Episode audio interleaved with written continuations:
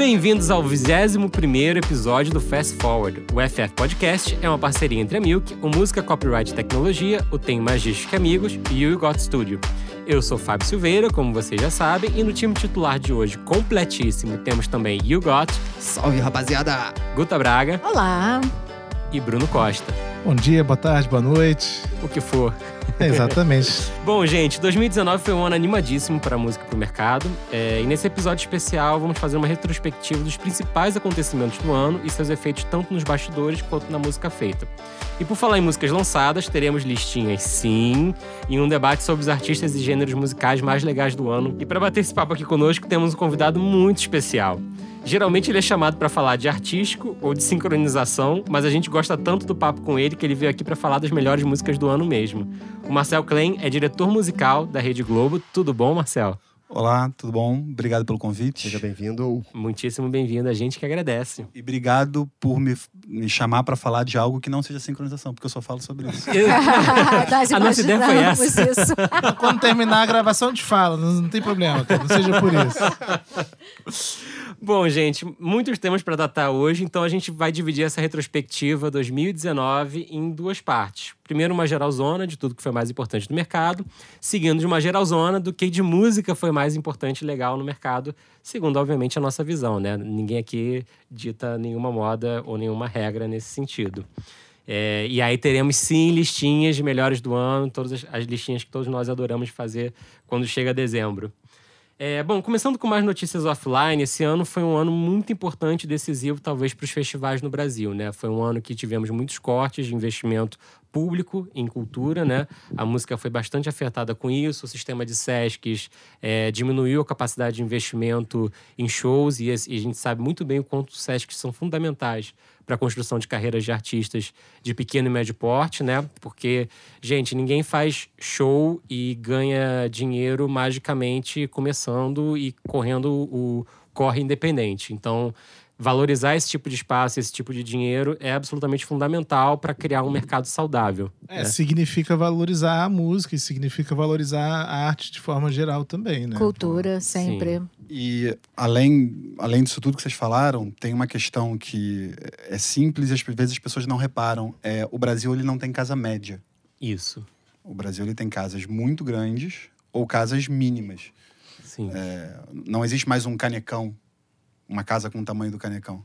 E o Sesc ocupava muito bem esse espaço. É, teve um episódio que, que veio rolinha do Circo Voador aqui, foi um episódio ótimo, nosso quarto episódio, e que a gente tava falando disso, e a gente considera o Circo Voador uma casa de médio porte. Ele falou, não, o Circo Voador é grande o já. Circo Voador é grande, o Circo Voador não é médio porte. O É Circo Voador isso. é grande. O Circo Voador, embaixo da lona, cabe algo em torno de mil pessoas.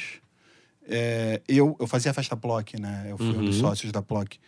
É, eu já coloquei 2.300, 2.400 pagantes no circo. Isso Olha não é uma casa... Não é uma casa média, Média. de jeito nenhum. Ficou insuportável, não tem estrutura de banheiro, não tem estrutura de bar para isso, mas a gente já colocou isso lá dentro. Aliás, aproveitando que a gente está falando de circo, vamos aproveitar o gancho e falar da premiação maravilhosa da Sim. É, estivemos semana passada na Sim São Paulo, em São Paulo, e num gesto de grandeza, e aqui que merece muito ser muito elogiado mesmo, a Sim São Paulo escolheu homenagear, é, entre todas as possíveis homenagens, justamente o Circo Voador, numa cerimônia que foi bastante emocionante, muito bonita. Jussá estava lá, a Rolinha, que já esteve aqui, estava lá também. Foi realmente muito forte e reforça muito, né? A, a gente esteve na Sim São Paulo semana passada e ficou muito claro pra gente o quanto é, cresceu o público de festivais no Brasil e quanto os festivais podem ser um caminho muito, muito, muito interessante para artistas pequenos e médios crescerem e se estabelecerem. Eu não lembrava de nenhuma assim São Paulo que eu tivesse ido até então em que tivessem filas para entrar nos painéis. Eu participei de um painel incrível sobre podcasts é, e era um sábado de sol e eu falei, não vai ter alma viva aqui dentro. Eu, queria, eu mesmo queria estar lá fora, bebendo, comendo, conversando e tal. E quando a gente entrou para fazer o painel, estava absolutamente lotado. É, Esse ano eu não consegui ir. Eu tive nos últimos dois anos. é, participei de dois painéis nos últimos dois anos, os dois sobre sincronização, claro. E- mas esse ano, infelizmente, eu não consegui ir. Né? Teve uma represent- representatividade muito grande da música independente, assim. Muito. Esse ano, assim. Mais do que as próprias majors, né? Muito. E, e não só nasci em São Paulo, assim, eu acho que a gente, assim, merece um elogio aqui bastante veemente nosso por tudo, pela organização, pela forma como, como tá realmente muito madura, né? Mas vários outros festivais também pelo Brasil é, cresceram de público esse ano, né? BR-135, o Coma em Brasília, incrível. Como foi bem legal. Muito. É, a Som Livre, a Som Livre tinha né, um stand, né, um backstage. O Slap, na verdade. Não sei se você, você foi pro Coma. Eu passei por lá. Eu tava em Brasília, dei uma passada. line-up incrível. Line-up incrível. Né, o BR-135, eu tive a oportunidade de, de, de, de participar, fiz um workshop incrível, os artistas, ah, a união, a sinergia das pessoas, né? Sim. Eu descobri o mundo maravilhoso dos festivais. Eu acho que isso, para cena independente, é, para cena independente, assim, para as gravadoras, eu acho que as gravadoras majors ainda não acordaram para a visibilidade que isso pode criar para os artistas. Mas acho que faz parte também do próprio processo de maturação desses festivais, né? É, eu, eu acredito assim, é, já fazendo um gancho, porque eu, ouvindo vocês falarem, eu já tinha pensado isso. é, o festival ele está preenchendo um espaço porque e tem muita aderência com o que a gente vai falar e eu ouvi outros episódios dos features e tal. É, as cenas elas estão enfraquecidas. né? É, hoje em dia o acesso à música tá tão fácil que você pega uma playlist das 50 a mais, quem que escuta aquilo? Né? Não é mais a- não é mais uma cena do rock, a cena do funk, a cena do pagode. Só que essas cenas, elas foram muito importantes para o fortalecimento de outros artistas da mesma cena. Com certeza. É, vou te dar um exemplo do sertanejo. Talvez se não existisse a Marília Mendonça, várias outras artistas que vieram por conta dela não tivessem o tamanho que tem Verdade. é, bandas de rock dos anos 80 talvez não tivessem sobrevivido até hoje se não fosse o Legião, se não fosse o Paralamas. É, e isso meio que se perdeu. E o festival está preenchendo esse espaço de criar as cenas. Nem que seja a cena do festival. Sim, Sim. sem dúvida. Sem dúvida nenhuma. E é, e, e é impressionante como é, é por todo o país, né? O Music Trends no Rio esse ano foi maior, é, o Rio to Sea foi incrível. Todos os festivais a gente está realmente enxergando esse espaço e esse, e esse crescimento. Porque é interessante porque é cheio nos painéis, é cheio nos showcases e é muito... No café também. No café, em tudo quanto é canto. Café também bomba. O Fofocoff é o mais importante O desse evento, É né? mais importante sempre. Exatamente. E o que eu tenho visto dentro desse processo de amadurecimento que você falou, desses festivais, desses painéis de workshop, é que eles estão amadurecendo. Eu sempre critiquei muito alguns painéis, é, principalmente aqui no Brasil, quando você compara com o South by Southwest, por exemplo, Que é um big game é, você sente que aqui as coisas são muito superficiais. Uhum. É, até, e talvez até por uma característica do latino, de quando eu discordo de você, fulano não gosta de mim. Uhum. Não, eu só discordo da sua opinião. Exata- A gente pode discordar, não, Não- a- mas a, a- a sangue. sua leitura não pode, não precisa ser fulano, ele não gosta de mim. Não é uma questão Sim. pessoal. Não é né? uma questão pessoal. Exatamente. E lá fora você tem muito isso, as pessoas discordam, as pessoas debatem Sim. e no final estão sentadas bebendo. Aqui não, aqui a polarização É. é, e, e a, a pessoalidade da opinião ainda faz todo mundo ser meio chapa branca. É, o Brasil é o único país que tem time pra torcer pra artista pop, né? E um Sim. briga contra o outro e funciona. entra no esquema torcida. Por falar em festival, justamente, uma das coisas que a gente viu muito forte em todos os festivais é um aumento, graças a já, finalmente, da representatividade feminina, não é mesmo, Guta? Sim, sem e dúvida. o crescimento de iniciativas é, de, de mulheres, enfim, feministas por todo canto, né, lutando por, por novas iniciativas. O Women in Music é um, mas tivemos mais, né? Tem o ASA, né, que é ligado ao Oi Futuro. Tem o Sonora, que é um, um- movimento de autoras no Brasil inteiro. Eu mesma estou indo agora para Brasília amanhã para uma união de vários grupos no Brasil. São várias mulheres para a gente falar sobre essas iniciativas do empoderamento. Eu não gosto muito dessa palavra de empoderamento feminino, mas de fortalecimento da, da cena feminina Sim. né, que eu acho que é muito importante. A gente ocupar esse espaço, entender eh, como ah, colocar as mulheres numa posição de destaque no, no mercado, não só no mercado profissional, mas também nos palcos, na técnica, ah, em todos os lugares, que eu acho É, que isso é muito é, importante. É, essa questão da técnica é importante. Teve uma iniciativa da academia esse ano, que foi é, o Woman in the Mix, porque eu posso estar falando números errados, mas se não me engano, é, 90, é, é 98 e 97, eu só não sei qual é qual. Mas é só 98% dos produtores musicais da academia são homens e s- 97% são engenheiros de som. Ou vice-versa. É 97% são produtores. É, isso é muito pouco. É quase inexistente, né? É, né, é, é profissão fantasma, praticamente, né? É, no Coma, por exemplo, na, na mesa da, da Lineker tinha uma mulher de São Paulo. Eu achei incrível, eu fico tão feliz quando eu vejo isso. Sim. Você vê a IR, quantas mulheres nós temos como a IR, né? A. Som Livre, é que hoje está despontando, assim, muito por Sim. conta também de Tati Cantinho, que está estimulando muito A essa... Diana Bolt também, né? Fazendo a, A- parte de rap lá. A né? Fernandinha, a. Fernanda Vinitz, é, é, Winitz. Uhum. esqueci o sobrenome dela. Você Desculpa, no seu time também tem muitas mulheres, não é Sim, isso? tenho. tenho. Isso no é time de produtores musicais, não. Mas é, até quero ter mais. Mas é, ao mesmo tempo que eu quero ter mais, eu, eu não vou contratar só porque é mulher. Tem que ser bom. Claro, né? claro. Você tem algumas maravilhosas que eu estou tentando levar, só que ainda não encaixou da, daquela pessoa encaixar com a história. É, Eu super compreendo o que você está falando. sincronização, Então, Eu super compreendo o que você está falando. É porque a pessoa fala assim para mim, mas por que, que tem que ser mulher? Não, é porque não tem Não, que ser, né? eu- não, Porque na é verdade, possível que não tenha hum, mulher competente tem que ser bom. Não, existe. é, a gente só não conseguiu ainda encaixar. O, quando a- as pessoas. Não vou ficar citando nomes, mas é, tem três pessoas que estão no meu radar que, quando surge uma história que é aderente àquele tipo de composição, àquele tipo de produção, é, a pessoa não pode porque já está bucada para outra coisa. Então acabou Legal. que ainda não deu match para a gente trabalhar junto. Mas eu quero Na naturalmente levar. que você tá. Na parte de- São então, poucas pessoas, né? São, poucas, poucas pessoas, mulheres, né? são poucas mulheres. Estão nesse radar, com certeza já é um passo. E tivemos também a iniciativa do Spotify esse, esse ano, Escuta as Minas, Sim. premiado na Sim São Paulo, né? Como projeto do ano, que foi realmente uma iniciativa super bacana. E eu vim descobrir depois que música que eu indiquei, que inclusive foi gravada graças a esse projeto. Então, de fato, foi uma iniciativa super bacana deles como, como uma forma geral. né? Merecidamente premiado pela Sim. Muito merecidamente. No big game dos, das DSPs aqui, né, indo para esse, pra esse aspecto do ano, nós realmente te- tivemos um ano de consolidação do Spotify como o maior player do Brasil, pelo menos, né, no mercado. É, a Deezer continua crescendo, a Apple continua crescendo.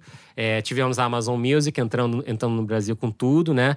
E que todos nós aqui achamos que tem um futuro possível muito interessante, principalmente com as caixas Echo né, e o Alexa, Sim. o software de reconhecimento de voz. Que tem. é, eu, eu tenho Alexa em casa. Ah, eu tô apaixonada pela minha É- é Alexa. legal. Amando. Cara, Outro E- dia eu ensinei, ensinei a Guta a mandar a Alexa, Alexa latir. latir. Cara, tem várias coisas legais pra fazer com a Alexa. Tem várias coisas legais. Momentos de carência, converse com sua Alexa. Ela pode te trazer Mas surpresas. é, a Alexa ela funciona com o Spotify também. Se você Sim, pedir, ela. super. Você Sim, pode, pelo faço, aplicativo, é, você é. pede pra ela é, botar no Spotify. Não, não- acho que ainda tá muito longe de uma, ser uma boa interface. Eu tava conversando com uma tia minha nos Estados Unidos, ela falou aqui também é assim, então é um processo que está desenvolvendo. O problema não é a tradução para o português, exatamente. Não, é. é, assim, a- ó, toda a configuração da Alexa ainda é pelo celular, pelo aplicativo, não é intuitivo. É, mas ela é, assim, enquanto inteligência artificial, ela é bem legal. Evoluída, né? Com certeza. E a gente tem uma. uma Não, eu, auto- eu automatizei a casa toda. Eu comprei umas- uns sensorizinhos, então tudo que é RF, você bota o, o RF para ler e você mapeia na Alexa. Então tu fala, Alexa, liga a televisão, liga o ar-condicionado, liga isso. Ela vai ligando tudo e desligando ligando. tudo. Ai, que Ligando e incrível. desligando. Você tem uma casa 5.0. É, Incrível. eu sou uma pessoa bem preguiçosa para algumas coisas. Bem É, não para configurar, Não para aparentemente. configurar. Não, Eu, eu tenho, eu tenho muito trabalho uma única vez. É isso. Adoro, adoro. Mas muito por aí a gente vê um, um futuro possível muito interessante com os softwares de reconhecimento de voz, né? Nesse sentido. Sim. É, então, assim, a, a gente acha que ano que vem teremos experiências já, início de experiências bem diferentes e bem interessantes no consumo de música, como inclusive a gente falou de vários, em vários episódios aqui do, do Fast Forward, né? Com tudo isso acontecendo.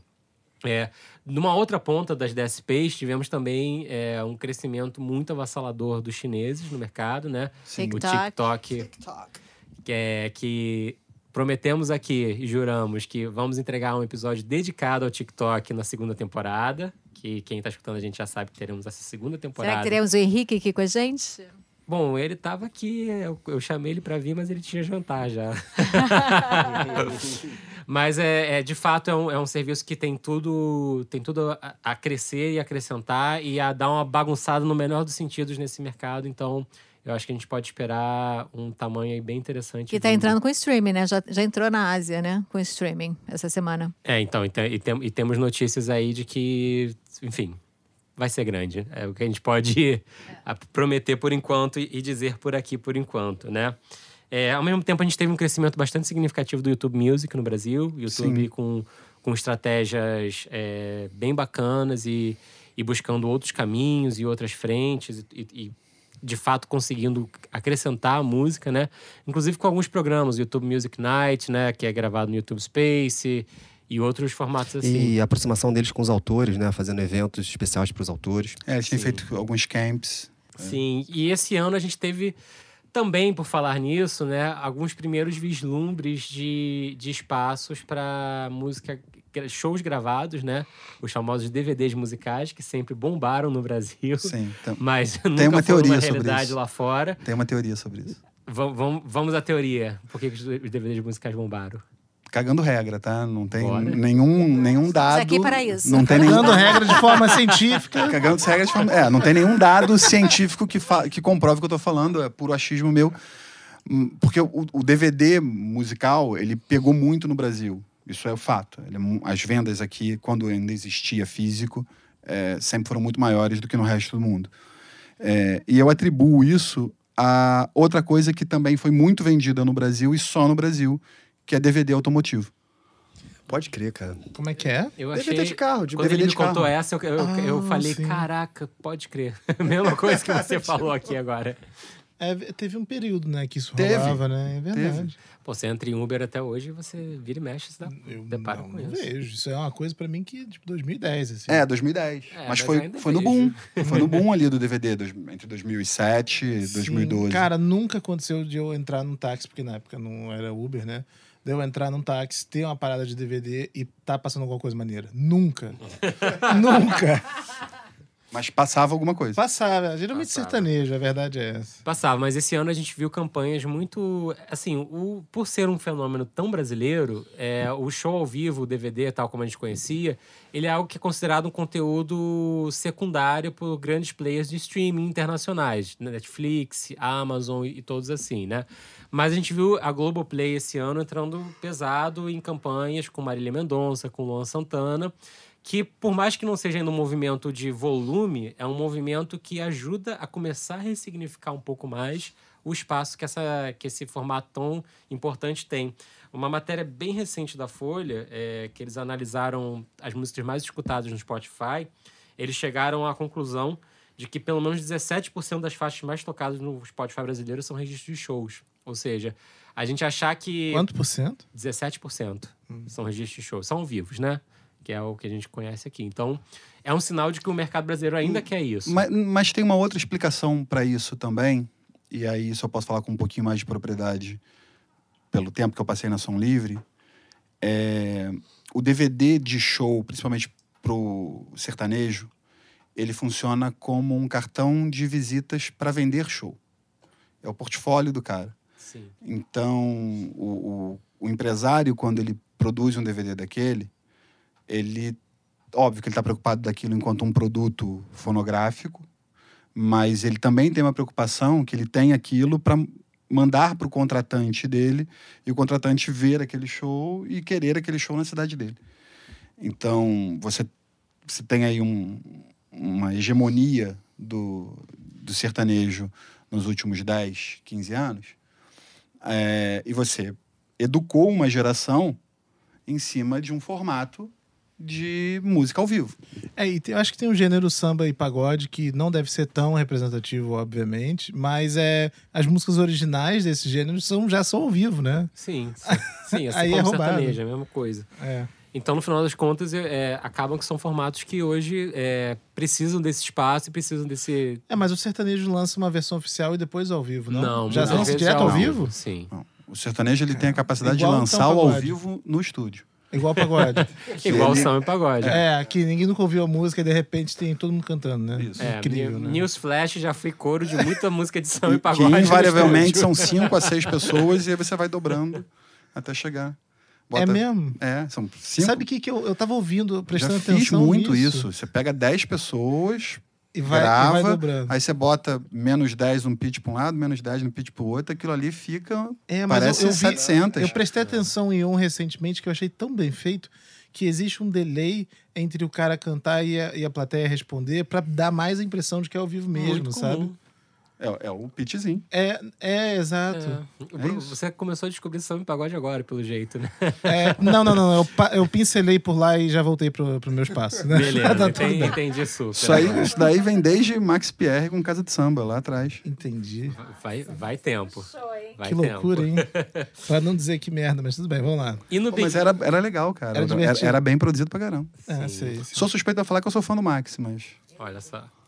E no grande, e no grande jogo da música, né, gravada, quando a gente entra no, no universo da- das majors e, e do que tem acontecido, né, no, no mercado como um todo, é, vai ser, assim, não tem como ser diferente. Eu, ficaria muito surpreso se saíssem os relatórios da ProMúsica, da EFPI ano que vem, e a gente descobrisse que o mercado começou a estagnar. Eu acho que vai ser novamente um ano de crescimento forte, não sei se tão forte quanto antes, né? Porque a gente veio vem num crescimento galopante, mas não me, não, não me espantaria se crescesse muito. É, uma estimativa da, do Music Business Worldwide, que é uma das melhores publicações hoje de música de mercado, estimou que em 2019 as três majors vão ter feitas juntas no mundo 14 bilhões de dólares.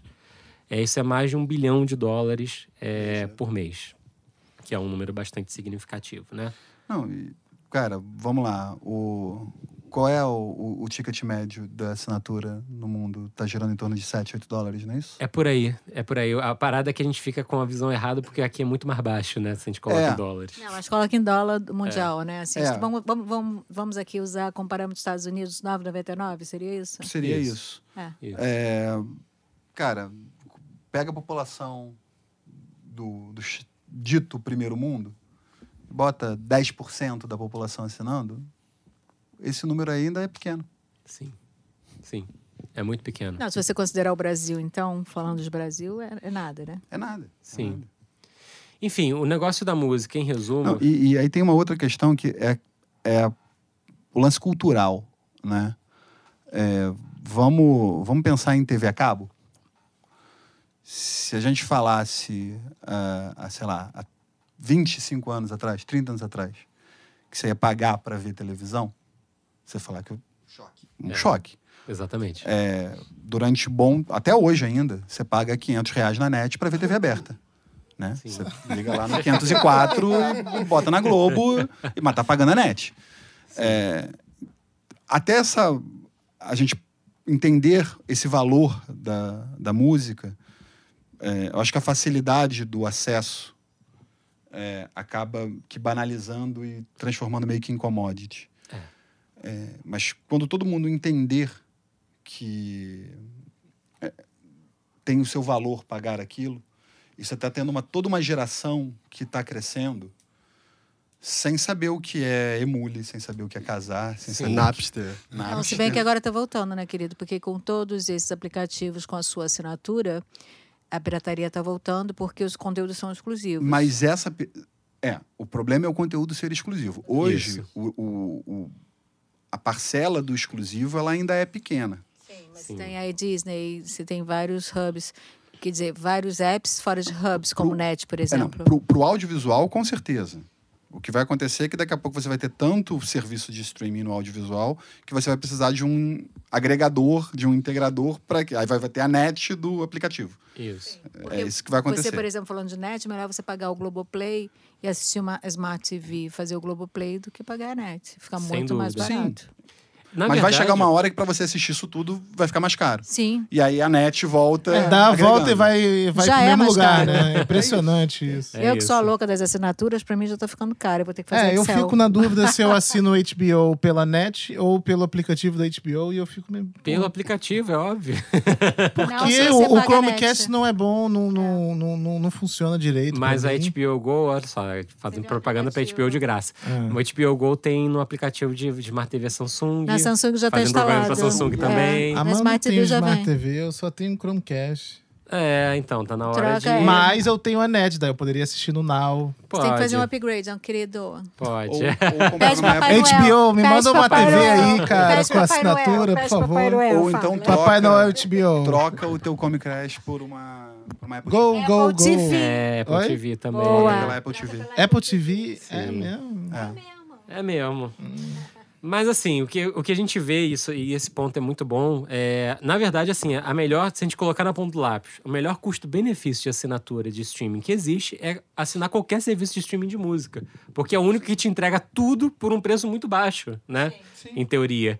Então, assim, é, esse dinheiro todo que está entrando na indústria não é à toa. Existe um- uma percepção de valor hoje que é até um pouco defasada na consciência que se tem dela, né? Em muitos sentidos. É, e o que a gente te- tem observado globalmente também é que temos três majors atuando no mundo, né?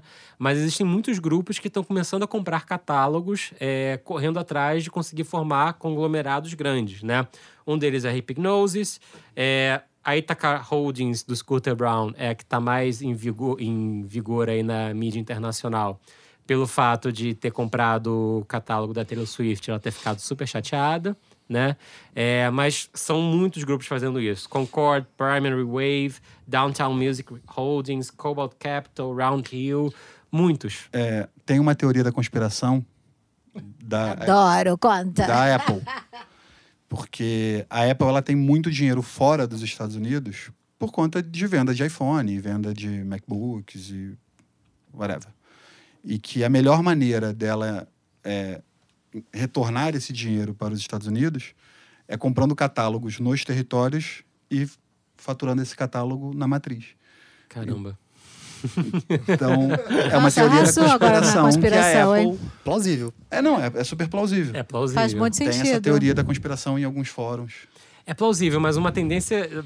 Fato é, a tendência que estamos observando é: pode ser que em 3, 4 anos a gente tenha outros big players no mercado da música que não só as três majors. Novas né? majors. Novas possíveis majors, ou pelo menos middle majors, né? Majors É, me não, e falando em majors, é interessante. Midstreams. Você falou da Downtown. A Downtown, ela é dona da CD Baby. E dona, e dona também da Song Trust. E aí a gente fala, voltando para o Brasil, né? O nosso mercado aqui do Piniquim. Hoje a Sony, eu acho que ela é líder de mercado muito por conta da The Orchard, né? Sim. Porque o market share dela é, vem com a agregadora junto. Isso, pra quem não sabe, o que a Gota tá dizendo é: a Sony Major, né, comprou faz alguns anos, foi quando? Há uns três anos atrás, mais ou menos, quatro anos. Ela tinha participação, né? Depois ela Isso. comprou o E aí ela comprou a The Orchard e hoje a The Orchard é uma distribuidora independente, mas que é 100% é, de capital da Sony. E aí o resultado da The Orchard é igual ao resultado da Sony, né? Incorporado, né? É incorporado no mesmo resultado pelo território. Então, com isso, ela bate, por exemplo, de uma gravadora como a Universal, que não tem uma agregadora junto aqui no Brasil. Comenta sobre isso. É, a Som Mas, Livre, por exemplo, a Som Livre, que não a é Som Livre major, é, é The né? Orchard. É né? distribuído pela The Orchard. Mas, Então- o, mas o market share é separado. O market share é separado no Brasil. Estou falando de Aham. Brasil. Mas Estou falando de Brasil. Latam, não. Sim. Isso. Mas a maior venda da Som Livre é aqui, né? Não, mas vamos lá. Vamos pegar o resultado da Sony Latam e da Universal Latam. É, soma ah, a porque Universal. incorpora. No, no resultado do AFO, a Som Livre Afo Verde. é. E o Jesus só Ele tem. fica verdinho. Nem Jesus É. salva. E tem Saquei também biscoito tudo. fino, né? Fica difícil de competir, né? Exatamente. Biscoito Sim. fino também é The Orchard. né? Deck, outras, Deck Deck, também, The né? Orchard. outras. Então a Sony fica lá também. em cima. Isso É, deve dar a uma, revol Livre, uma a Som Livre revolta. ela não é 100 posso estar falando besteira, porque eu saí de lá tem cinco anos. Mas eu acho que tem algumas coisas que a São Livre sobe direto também, não tenho certeza. Até do- porque ela dos comprou uma selos. plataforma. É, Não, ela tem a Fluve. A A Fluve. Acho- Fluve, mas eu a- acho que as mas- coisas que, que são lançadas pela Fluve vão direto. É, mas a Fluve é um market share pequenininho, né? Se você Sim. pensar Sim, nos grandes lançamentos. Tudo começa pequenininho, né? Sim. The Orchard já foi Sim, a pequenininho gente, a teoria também. da conspiração é que É. um dia migre tudo. E, e nesse grande jogo da e nesse grande jogo da música, né? O que a gente vê é o tamanho a gente não tem noção, a gente acha que, na verdade, o mais importante são os lançamentos em termos de faturamento da- da- das empresas que trabalham e distribuem música, né? Mas o catálogo tem um, um- percentual altíssimo de, de faturamento. Não à toa, exi- esses grupos todos estão correndo atrás de catálogos para crescer, porque num modelo em que você tem acesso a tudo, é um all you can eat, né? É, você ter catálogos grandes é uma forma tão eficiente quanto ter lançamentos bombados é, de fazer os seus resultados. Por, fazer, por falar em lançamentos Olha, bombados... gente, 20 anos depois falando de cauda longa. Há 20 anos depois de falando de cauda longa, exatamente. Como ela é longa, né? Opa! e por falar em cauda longa, né? é, tem um outro lado que são realmente os lançamentos. E a gente vê hoje uma corrida desenfreada por lançar muito mais. é, e isso mudou a forma de produção de música, né? Se na, na indústria clássica a música produzida estava dentro da gravadora, tinha um AR lá controlando tudo, quem, quem assinava, como, com quem produzia, como ia lançar, etc. A gente foi para um- um- uma configuração de mercado em crise, né, com a pirataria, em que você basicamente entregava, recebia pronto, ou entregava para alguém fazer e voltava. E agora, as grandes empresas de música, né, as grandes gravadoras, elas se deram conta de, putz, se eu for criar essa estrutura aqui dentro e tentar ter controle sobre isso, eu não vou conseguir colocar na rua a quantidade de música que eu preciso colocar. Então, um modelo que está, de fato, sedimentando nesse grande mercado é a contratação de produções e produtoras por fora, terceiras, que produzem, obviamente, todas elas têm um crivo ali, né, de qualidade e do que se faz, Tudo Mas- mas que é. Hum, tá. Em alguns casos tem o crime de qualidade aqui, por, pressões aqui de gestos no estúdio. É, É, mas que de, forma, de uma certa forma mudou essa, essa lógica de produção. E hoje o que a gente vê, entrando pelo lado artístico, que vai desembocar nas nossas listas, a gente está muito bem amarradinho nesse episódio, por incrível que pareça. Tudo é planejado. Tudo Todo mundo fez dever de casa. É, a gente está vivendo um outro momento de artístico e um outro momento de produção em que se tem uma velocidade muito grande, mas se tem menos olhares e menos ouvidos sobre aquilo que vai ser lançado, né? E hoje a gente tem um outro espaço para a criação e um outro espaço para o artístico. Como é que você está vendo isso acontecendo na prática, Marcel? Você que recebe música de tudo quanto é lado para entrar nas trilhas sonoras da Globo, enfim, como é que, Tá. como é que você vê isso?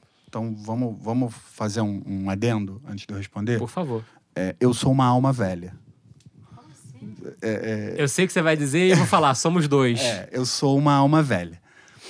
Então, é, isto posto, é, é, tudo que você falou de, é, do afastamento, sem juízo de valor, se é certo ou errado, do afastamento dos AIRs, do modelo de autogestão dos artistas, é, eu entendo, não necessariamente concordo, é, e eu não concordo por, um, por um, uma questão muito simples. É, e aí eu tive um papo desse uma vez com, com o Sketch.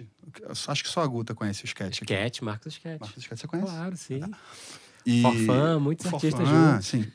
E, e o Sketch, inclusive, ele fa- se não me engano, ele falou isso num podcast dele. É, tem, não sei se é- todo mundo aqui conhece aquela tirinha Gilbert. Sim. Tá, tem o livro, o Adam Scott tem alguns livros. Adam Scott é o autor, é o criador do Gilbert. E ele fez um livro, acho que em português a tradução é Como Falhar Miseravelmente Várias Vezes e Sei ainda é. assim ser bem sucedido. Né? E tem um capítulo que ele fala que a maior bullshitagem que existe é amor pelo que faz. E eu concordo com isso, Você acha isso BS? total. Eu amo o que eu Total. faço. Tem, um, tem uma, Uma- página chamada Coach Fracassos que tem uma publicação assim: trabalhe com o que ama e você nunca mais vai amar nada. Não, não, sabe por quê? Porque ele fala algumas coisas que fazem muito sentido. Gente, eu tô ficando Não, mal mas agora. é, Acho que eu vou ficar deprimida. quem aqui é pai? Temos Tá. dois aqui. Eu sou mãe, Mãe. pode? Mãe. Só eu não É. sou, pronto. O filho de vocês é feio? Não, ele é lindo. Ele é Tem lindo. cara de joelho, vai pois ser sempre é, lindo. é lindo. Não, mas meu, meu filho de fato é muito bonito. assim. Sim, mas quando você quando você não tem um distanciamento, o, o, o Adam Scott ele fala nesse livro que ele trabalhou numa firma de investimento e que uma das avaliações que eles faziam nessa firma de investimento era o discurso do cara, quando o cara, ah, não, porque eu sou apaixonado pelo que eu faço. Porque a chance que você tem de não julgar corretamente aquilo pela cegueira que a paixão por aquilo cria é, é muito grande. E, óbvio, o discurso de ah, eu amo o que eu faço, vou, amo o que você faz e você nunca mais vai precisar trabalhar, blá blá blá. É, você tem um número de pessoas, todo mundo que é, deu certo e que foi bem sucedido no que faz, tende a amar aquilo naturalmente. É, vamos lá, você joga futebol e você joga basquete. Você é péssimo jogando futebol, mas você é bom jogando, Jogando basquete. basquete. Você tende a passar a, a passar a gostar menos de futebol e passar a gostar mais de basquete porque você é bem sucedido naquilo. Sim. E aí, se você continuar sendo bem sucedido, você vai falar: "Ah, eu sou feliz porque eu faço o que eu amo. Sim. O que a gente não vê, e ele fala isso no livro também, é a quantidade de pessoas que ama alguma coisa e não foi bem sucedida fazendo aquilo. Verdade. e que deixaram de sombra. fazê-lo. É. né? E no meio da música isso é absurdo.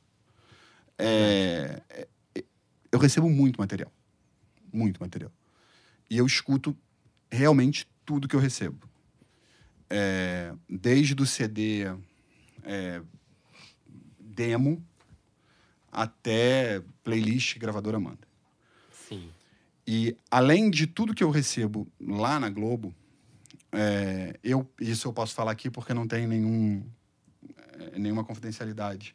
É, eu faço parte do comitê do, de screening do Grammy, do Latin Grammy. E o comitê de screening basi- basicamente é um grupo de pessoas viaja para Miami, passa entre três e quatro dias trancado numa sala de 8 da manhã às 6 da tarde, ouvindo todos os discos inscritos no Grammy naquele ano e colocando os discos na categoria correta. Então, vamos botar que, vamos lá, o Luan Santana, dá um exemplo esdrúxulo. Vamos botar que o Luan Santana gravou um disco de tango. Você vai olhar lá na ficha de inscrição, Luan Santana, ah, Luan Santana é sertanejo. Não, aquele disco não é, é um disco de tango, então vamos tirar ele da categoria sertaneja porque alguém escreveu errado e vamos botar na categoria correta.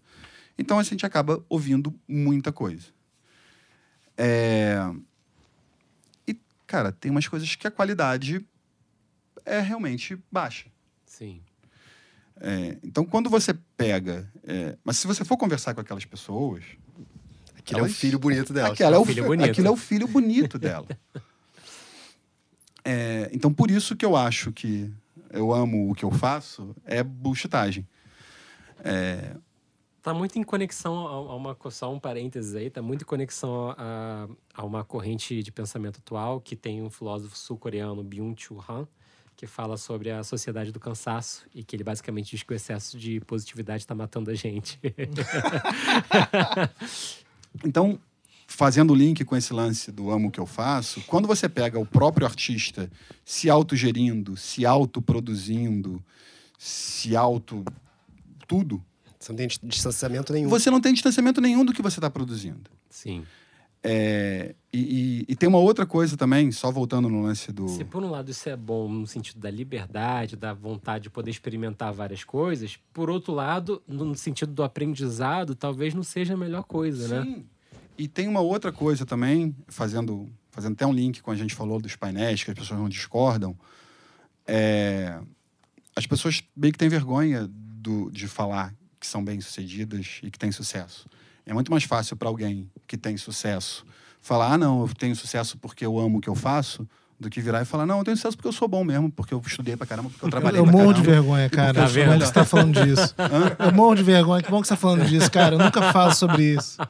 Mas é, é isso, as pessoas têm esse. As pessoas não falam. É, é meio que ofensa, né? Sim. Não, eu falo que eu faço, eu faço bem porque eu gosto e porque eu estudo. Sim, beleza. Pô, se eu fizesse mal o que eu faço há tanto tempo, pelo amor de Deus. Não, estaria aqui, não estaríamos aqui. Sim. Mas, no Mas geral. para cada Guta Braga no mundo. é, existem. Eu não acho que isso seja prepotência, eu acho que é apenas competência. Sim, mas você tá certa. Indiscutível. Você tá certa. Mas é então. uma falsa humildade, né, que as pessoas colocam. Pois é, assim. mas o lance do amo o que eu faço acaba virando um subterfúgio para essa falsa humildade. Sim. Tem um filósofo antigo que fala assim que a humildade é a medida certa das coisas, assim. Então se você pergunta assim, Romário, você joga muito bem futebol? Sim, eu sou foda. E pronto, não, não tem nada de... Ele pode não fazer É. outras coisas muito bem, porque você pode. Exatamente, não enquanto você está sendo é. honesto, é, você está sendo humilde, assim. Sim. A humildade ela pode vir de outras áreas. Mas assim. então, é, quando o artista ele se autoproduz, ele Pô, eu se puxei Romário, é antigo pra caramba, né? É, a gente somos velhos. Denunciou a idade, só queria Somos, falar. somos velhos.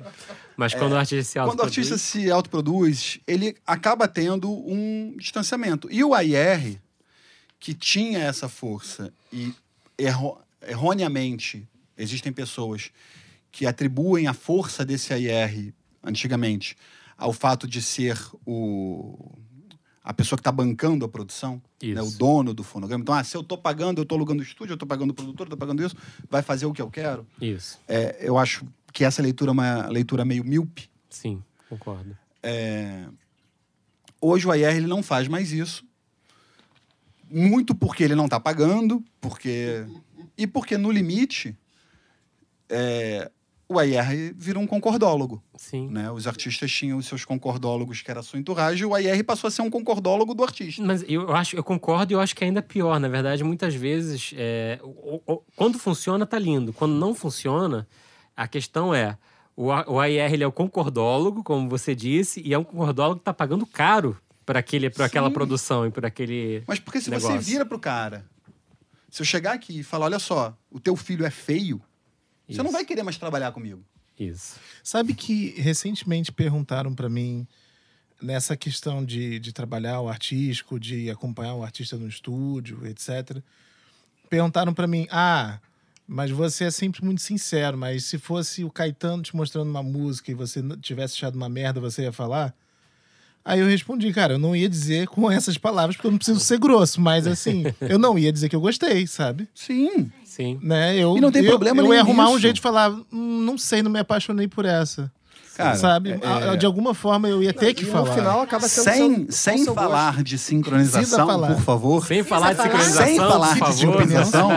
Isso acontece comigo o tempo inteiro. Porque, eventualmente, eu encomendo Você músicas para vez. é, intérpretes consagrados e que não, não fica legal. Sim, E eu ligo pro cara e falo, ó, não rolou.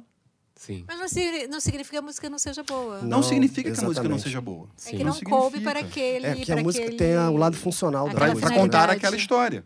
Exato. Tem, tem a função que a música ocupa. Ela, às vezes ela funciona para alguma coisa e para outra coisa ela não funciona. Porque não e, e ok. bateu. É. Teve, Não uma bateu. matéria, teve uma matéria bem legal da Folha recente também, eu citando a Folha pela segunda vez aqui, que falava justamente sobre a onda que a gente vive recentemente, muito single lançado, né? E, pouca, e pouco trabalho coeso aparecendo no sentido, como a gente chamava antigamente de disco exatamente, mas que pode ser um disco, não precisa ser necessariamente um disco, mas tem um, ter um porquê. eu falo ali. disco, álbum, Eu também. Eu, eu- álbum My Ass. é, e eu, quando eu falo que eu sou.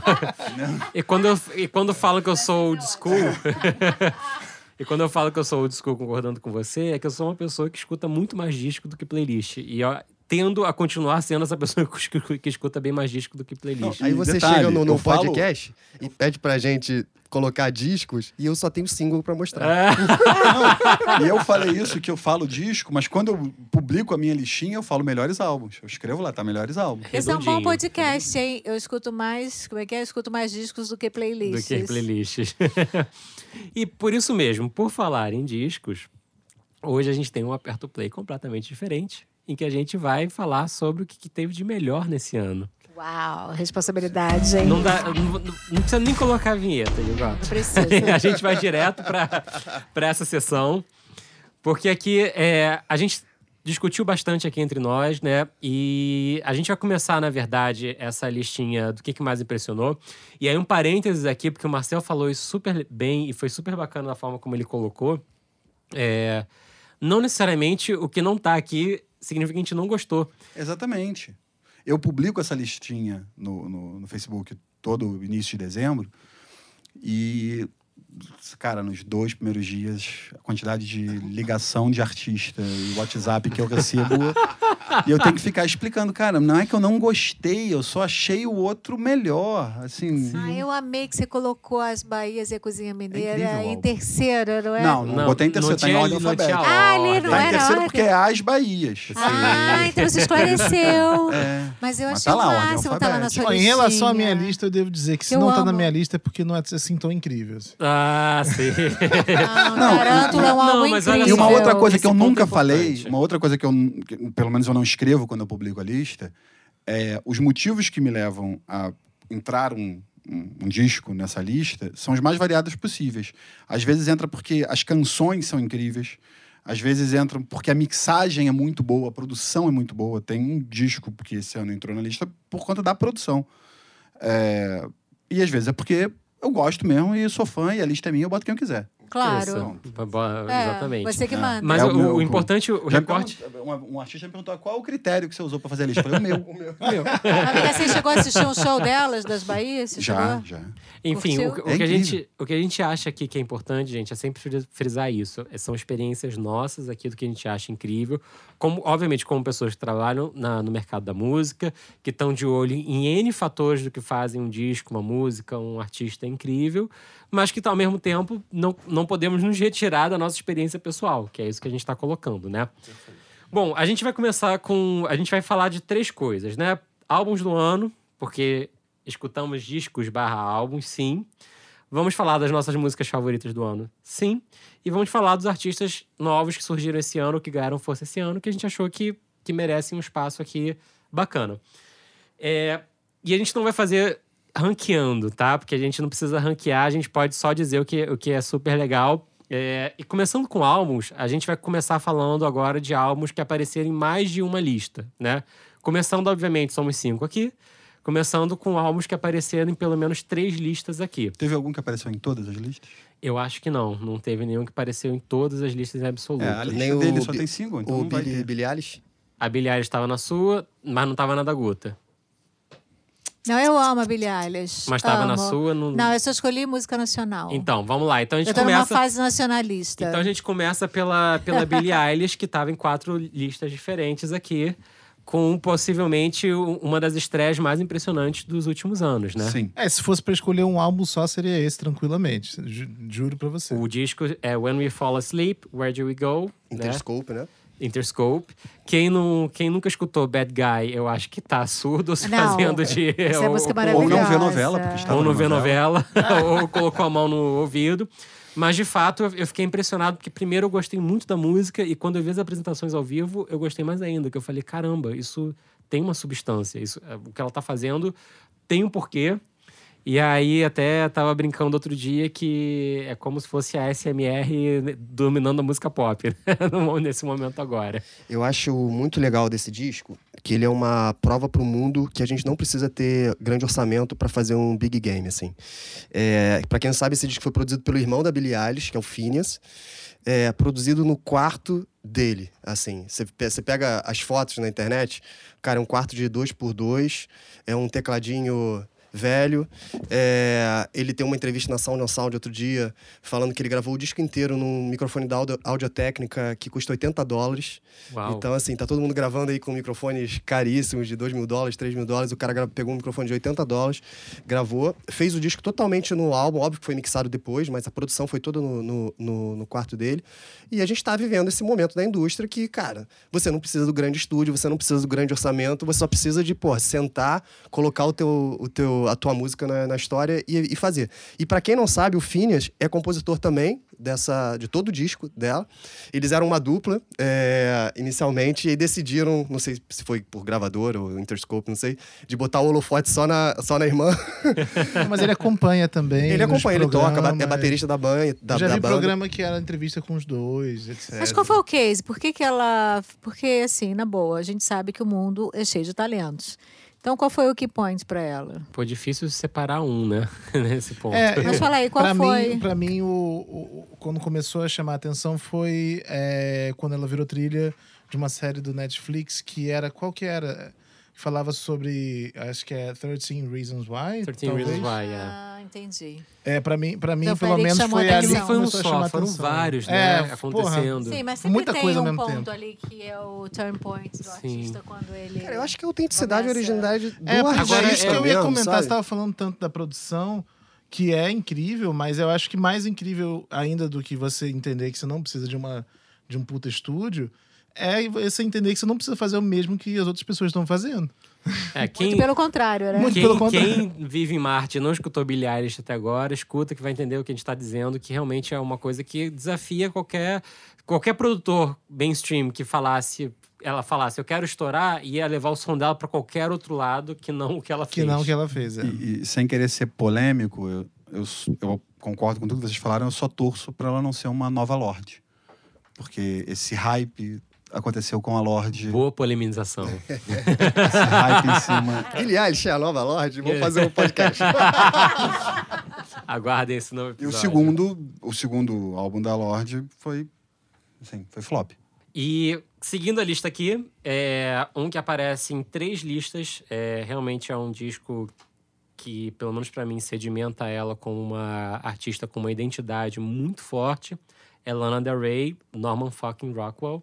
Sim. É, como tava na lista do Bruno, na do Marcel e na minha. Não, a minha não. É, mas é um disco que, como cancioneiro, realmente prova Sim. que ela tem algo a dizer e que tá aí, de verdade. É, foi um disco que eu fui checar se era dela mesmo, assim, depois de ouvir. Falei, pô, é, é ela mesmo? É. Tipo, você não acreditou? é Você não. achou muito bom e não acreditou que Sim. fosse ela? É, muito Sim, bom. Um pouco É- de preconceito da minha parte, mas. É 100% o melhor disco da carreira dela, de longe. De longe, é, de e longe. é muito, Interessante. E é muito. É muito brilhante que ela trouxe um disco inteiramente de canções. Sim, é. O disco é todo redondo. A produção é, bem, é muito boa. O- Mas se permitindo canções... ser progressista quando ela quer ser, Sim. puxar mais tempo em música. Gostei que eu vou ouvir esse, porque eu teria o preconceito. Eu já não ouço só pelo nome do artista. Cara, começa. Foi, foi o meu caso. Foi o meu caso. Começa com uma música chamada Venice Bitch. Hum, gostei desse Gostou, nome. né? Hum. Pois é. Boa dica. Bom, outro que aparece em múltiplas listas aqui, entrando na parcela brasileira dessas listas, Ai, adoro. é Baiana System, O Futuro Não Demora. É, Ganhou o Grammy. ganhou o Grammy, legal, né? Muito legal. E eu sou suspeito pra falar, porque eu trabalho com o Baiana System, né? Mas, Jabá, mas jabá, jabá. Foi jabá? esse disco, jabá? não, Esse eu, é eu jabá, vou, esse é eu vou jabá, dar um é. depoimento Não, aqui não de é verdade. jabá, não, porque eles são incríveis. Esse disco, antes de ir pra Master, só no- na fase de mix, já era algo de outro planeta de incrível. Eu sou suspeito pra falar, sou amigo do Simon, sou amigo do Russo. Eu vi um clipe hoje, como é que é? Cabeça Passo. de papel, é isso? Isso é um single novo ainda É o cima. soldado, cabeça de papel? É, é outra Mas eu cabeça de uma- papel. não Olha, é eu não sou amigo de ninguém, eu botei na lista. Porque, é, assim, eu, me chamou a atenção quando foi capa do Novidade da Semana. E eu falei, que porra é essa? O que, que tá acontecendo? Esse lançamento independente na capa do Novidade da Semana, vou ver. E aí eu ouvi. E, e, cara, realmente. Eu não, não vou dizer, não tinha nem preconceito, nem, nem pós-conceito. Eu apenas não conhecia. tinha parado Baiana pra ouvir. É, o suficiente. E, porra, é incontestável. É. que é Não, eles é- são muito bons. É um disco que conseguiu ser melhor do que o Duas Cidades, que já era Que já era um disco Absurdo. marcante demais. Não, e, e tanto em nível de sofisticação nos arranjos, na produção, e quantas canções também são. E show, Sim, palco, fodas, né? é. Eles são também incríveis. O disco é produzido pelo Daniel Ganjamin e mixado por ele. Ai, é... consiga, Jamém, ele é incrível. E ele, de fato, e o, o, o fascinante desse disco é que ele era muito maior do que ele é, né? Eles tiveram uma clareza de cortar faixas do disco que não faziam ele soar como um disco. Vou dar um exemplo. Libertação, single de Asa Soares com Baiana Sista e Virginia Rodrigues, era uma música que fazia parte desse, desse momento de composição deles e que virou uma música da Elza Soares depois, né? Virou uma outra história ali. Então, de fato, foi um momento muito produtivo deles. é, e que de- é, esse disco está sendo citado em muitas listas como algo que mostra como um, um novo capítulo na, na música afro-brasileira, né? E, e que para que lados o afrofuturismo na música pode caminhar. E isso, de fato, tá ali muito marcado e muito, e muito forte. Sim. Outro brasileiro que aparece em múltiplas listas, eu vim até confirmar, tá no Marcel, tá na da Guta, tá na minha, é Emicida Amarelo, Oh. o disco. Sou É, suspeito pra falar também. Também sou muito suspeita. Fiote, Eu amo. meu irmão, Emicida, todo mundo. Mas, é- mas, é, mas é muito gratificante quando a gente vê um, um disco tão redondo, tão bonito, tão, sabe... é, Não, e essa música é um case, né? Porque você sabe que depois que o MC da ampliou essa música do, do Belchior. Belchior.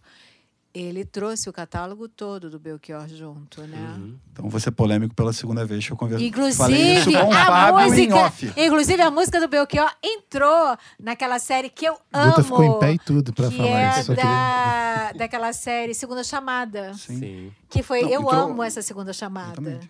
sim. É, eu falei isso com o Mas Fábio. não é pra falar de sincronização, off, somos proibidos. É. É, esse single, especificamente, se não fosse o sampler do Belchior, talvez ele não tivesse alcançado o, o lugar que ele alcançou. Então valeu o trabalho Sim. que ele deu, porque deu um trabalho. Né? Aí valeu a todos Mas os é- envolvidos. e aqui a gente tá Mas já falando... resolveu o trabalho? Sim, tudo. É porque quando entrou, então vamos de falar de várias pessoas, vários quando parceiros. entrou, quando a gente selecionou a música para a segunda chamada, é, ainda não tinha resolvido. Por isso que entrou só Belchior. É, não, mas está resolvido, por graças a Paulo Lima, Universal, todos muito parceiros. Enfim. É. E a gente, e o- a graça do disco é que não é só essa música, ainda que essa seja talvez uma das grandes músicas do ano mesmo, a gente fala Sim. já já de músicas, mas de fato é um disco muito, muito, muito bonito. Eu recomendo a todo mundo que, que estiver escutando a gente no, no serviço de streaming que procure o episódio especial do Mamilos sobre esse disco, em que eles destrincham é, faixa a faixa de uma forma muito poética, muito bonita o que está ali. Então, MC da Amarelo é incomum entre todos nós aqui. O MC é um artista único, né? aqui. O E artista aí- é um MC único. Ele fez agora o lançamento no Municipal de São Paulo, em que, no contexto né, do que ele faz, do trabalho dele, que é um, é um, um ato de inclusão. Então, ele fez a preço popular, ele abriu o municipal para pessoas que muito provavelmente nunca foram ao municipal. Eu sou fã de tudo que ele faz, desde a música às ações. Legal. E só pegando um gancho com isso que a Guta falou, é, esses dois álbuns nacionais que a gente falou até agora, é, os shows são tão bons quanto os discos. É isso, esse ponto é fundamental. Sim, Não, eu canto todas as músicas e danço. Isso, uma coisa que eu ia falar disso é, é- é pegar o show, justamente, né? O show do Baiana System acho que é uma unanimidade. Não, Agora, é, é, fenômeno, o é show tipo, fenômeno, do né? Banzé é uma experiência, assim. É uma Você- experiência Você tem igual. que ir. É, é- é transe, né? E, se possível, vá lá pro meio da roda. Vai pro meio da roda. Não, Agora, era System, eu vi o último show, é, alguém foi, eu não sei, é, no meu Facebook, filmaram um pedaço do show e era todo mundo em transe no, no circo, pulando assim, em sincronismo. Eu falei, gente, isso tá uma loucura. Eu fiquei Não, com é- vontade de estar lá. É uma eu parada que confesso. quando você tá ali no meio, você fala, fudeu, eu vou morrer. Quando você sai, É, eu quero é, voltar. é. por aí, É- por é aí. surreal. Eu É acho isso incrível mesmo. isso. E eu, que eu, e eu ia falar disso do Emicida, que eu tive. Eu vi o show dele no Rock in Rio lá, né? Sim. No, no Sunset com a ZBI. Ai, incrível também. E foi um show assim, que tinha. Sabe aquele show que você pensa, putz, são dois artistas diferentes fazendo um show. Qual é a chance disso ficar muito azeitado, muito incrível, muito perfeito? E ficou muito azeitado, muito incrível, muito perfeito, um som absurdo. Eles têm uma sinergia absurda. é. Então, pegando um gancho que você falou, posso me meter no, no podcast de vocês? Claro! Convidem o Zé Ricardo, porque é um cara incrível e o trabalho que ele faz no Sunset é, assim, é necessário. Será Bem, super bem-vindo. por favor. Super bem-vindo. porque Por ele favor. é incrível. Com certeza. A Indo Fabi pra- já veio, você sabe, né? É, na real, a gente pra chamou... vocês que eu não ouvi todos os episódios. Ele já A foi gente- eu não ouvi convidado. todos os Olha, episódios. Ele já foi convidado, A gente ele não chamou ele vir. junto com a Fabi. ele Só que tinha- ele tava no. Cara, era o meio do furacão do, do Rock in Rio. Rio, Não sei nem é. como é que a Fabi conseguiu. Que bom que ela veio, mas é, a gente pode, de repente, Vamos tentar. fazer né, um rain de check novo pra no ele. início do é, ano que vem, é. né? E aí, vamos indo agora para discos que estão em pelo menos duas é, listas aqui. Temos Liso, Cause I Love You. É um ano brilhante para ela. É, Quais listas? Minha e sua? na Tá na verdade, acho minha. que ela tá em Tá- três. Ah. Sua, dele. Essa, essa eu não Ah, botei, não, mas merece, cara. Esse é... E o Gotti acabou de colocar na dele. O Pablo Três estrelas. Bispo tava com a blusa da Lisa, mas eu não sabia nem o que, que era. Eu falei, gente, o que, que é isso? Fiquei curiosa. Eu sou a última a saber, E aí né? você Aquela pessoa depois, de... escutar? Não, manda o link, por favor. Manda o link pra você. Eu sou a pessoa que pede o link sempre. A Liso é incrível. É, é difícil colocar a Liso num. é, artistas incríveis que desafiam gêneros e quadrados, né? A Liso não tem um quadrado. Ela É, é uma é uma baita cantora e tempo, uma é. baita rapper e também é flautista e também, né? é fenomenal. é tudo ao mesmo tempo e sabe se, se posicionar, ser uma celebridade. É de tudo quem lá. é esse produto? Liz, eu acho que é Interscope. É, também não. Brasil é Warner. Warner. Inter, Interscope não é é o- Warner. Interscope é Não, Warner. Interscope é Universal. Universal? Segura que Quem vou autoriza, quem autorizou pra novela, porque também entrou na novela, é. Não, mas calma, eu não estou dizendo-. Eu não estou dizendo que a Liso é Interscope, mas que a É Interscope é Universal é. Ela é Atlantic. Era Atlantic Atlantic, é por É isso. Warner. É Warner. É um, um disco que tá aqui com certeza. Outro disco que apareceu em mais de uma lista, e agora a gente vai para um lado bem indie aqui. É, tá na do Marcel, tá na minha. É o Purple Mountains, com um disco auto-intitulado. Prazer, Guta Braga. Prazer, Guta Braga. Procure saber. Procure, Procure saber. saber. Esse disco é. Manda o link, por Esse favor. disco eu re- eu recomendei aqui num dos primeiros episódios do podcast que a gente gravou. E o cara morreu, né? Na semana seguinte, morreu, Lançou e gente? morreu. o cara cometeu suicídio, o Stuart Jura? Berman. Quantos anos? 50 e É, pouco, 52 talvez. Por aí, 50, 50 Cara, coisa. quem se mata com essa idade? Que estranho, né? é. Enfim, ele era, ele era líder, é, um dos caras do Silver Jews, né? Que é uma banda que já era muito conhecida. Esse disco, Purple Mountains, que se chama Purple Mountains, é uma das coisas mais bonitas de longe que eu ouvi esse ano. Sim. Manda o link, por Muito favor. sincero, Agora muito quero ouvir. bonito, muito verdadeiro. Não, e, e também, assim, super bem mixado, tudo no lugar, tudo certinho. É um disco, assim, que estaria tá mole no meu top compilar 5. todos os links e te mandar, Guta. Tem que entrar na nossa playlist. Vamos botar na playlist. Mas é um disco, é um disco Vai muito bonito. Todo grande, mundo né? que curte bastante, bastante música, com certeza aprendeu muito com esse disco e, e foi bastante chocante o que aconteceu na sequência, né? Mas assim, é- é- é, recomendo muito que escutem e que, e que deem bastante atenção a esse disco. Outro disco que aparece duas vezes aqui é Pete Matriz.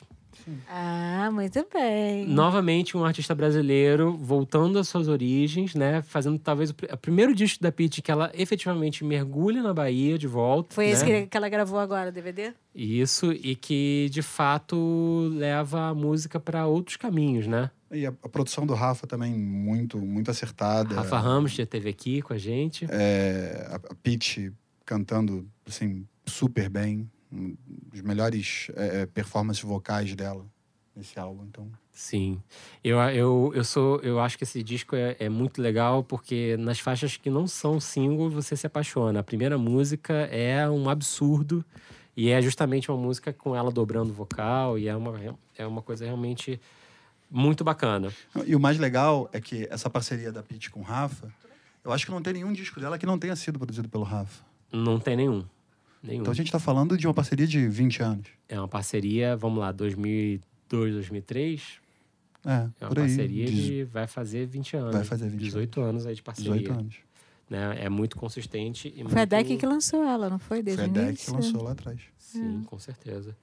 É, bom, indo agora para as listas individuais. é, Não, tem mais um que tá em mais de uma que eu sei. Vamos lá, qual? Brittany Howard. Brittany Howard, caraca, não toca tá na aqui. minha. Jamie, Brittany Howard, é, vocalista do Alabama Shakes. Alabama Ai, Shakes. Alabama Shakers eu amo. Muito bom, né? Então você Amo. deveria escutar o disco da Deveria. Brittany Howard, Manda o link, por favor. é, vocalista e líder do tá Alabama. Shakes. E o, e o interessante é que não tá suficientemente diferente do Alabama Shakes. Então você vai adorar. Vai entrar na playlist? Eu vou É, botar eu, essa eu vou ser polêmico e vou dizer, pra mim é um disco melhor do que os discos do Alabama Shakes. Não disse que é melhor ou pior, mas é que não mudou tanto assim. Não me comprometa. Eu, eu me comprometo. O, o motivo pelo qual eu não coloquei é porque não mudou tanto. Não mudou tanto pra Entendi. você. Entendi. Não, mas é porque eu gosto tanto de Alabama Shakes. Eu também, mas pra é mim por é, isso. é, é É por isso. Mais eu é mais. amo, eu amo. Eu, eu acho. Eu pra ganhar acho, mais dinheiro.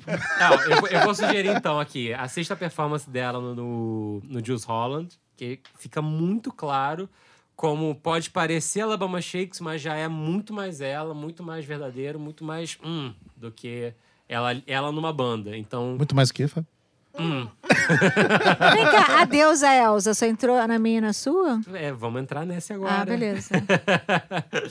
Elza Soares, Planeta Fome, né? Um descasso da Elza, outro descasso da Elza. Que alegria ver uma artista como a Elza, na altura da vida dela, produzindo um disco incrível. Produção por do ano. Rafa também. Produção do Rafa Ramos também, né? Um, um descasso. Saiu em vinil e cassete. Saiu em todos os, os formatos É, possíveis. sair em né? cassete é uma bobagem. Não acho, não. Acho o máximo. Sair em cassete é uma Eu bobagem. acho Ninguém o João visionário. porra. Ele ainda vai lançar CD não, novamente. Vinil eu entendo. vinil eu entendo, mas sair em cassete é uma O bobagem. João sem tamanho. vai fazer uma fábrica de CD, eu tenho certeza. Eu acho que ele CD? já deve ter feito. Enquanto a gente tá falando. Tem que chamar o Marcel pra participar todos os painéis, cara, pra ficar falando que é eu uma acho o Marcel besteira. incrível. Eu falei desde o Exatamente. início, ele foi unânime. Vamos Honestidade, falar nisso. Marcel. Começa agora, então, você com a lista dos, dos que não estão. é, Cassete do ano. aqui. Cara, tem muita coisa aqui na minha lista, porque como eu expliquei, eu vou ouvindo e eu vou colocando. Então vou pegar, vamos falar de nacional. É, cara, o, o disco da Fafá de Belém é incrível.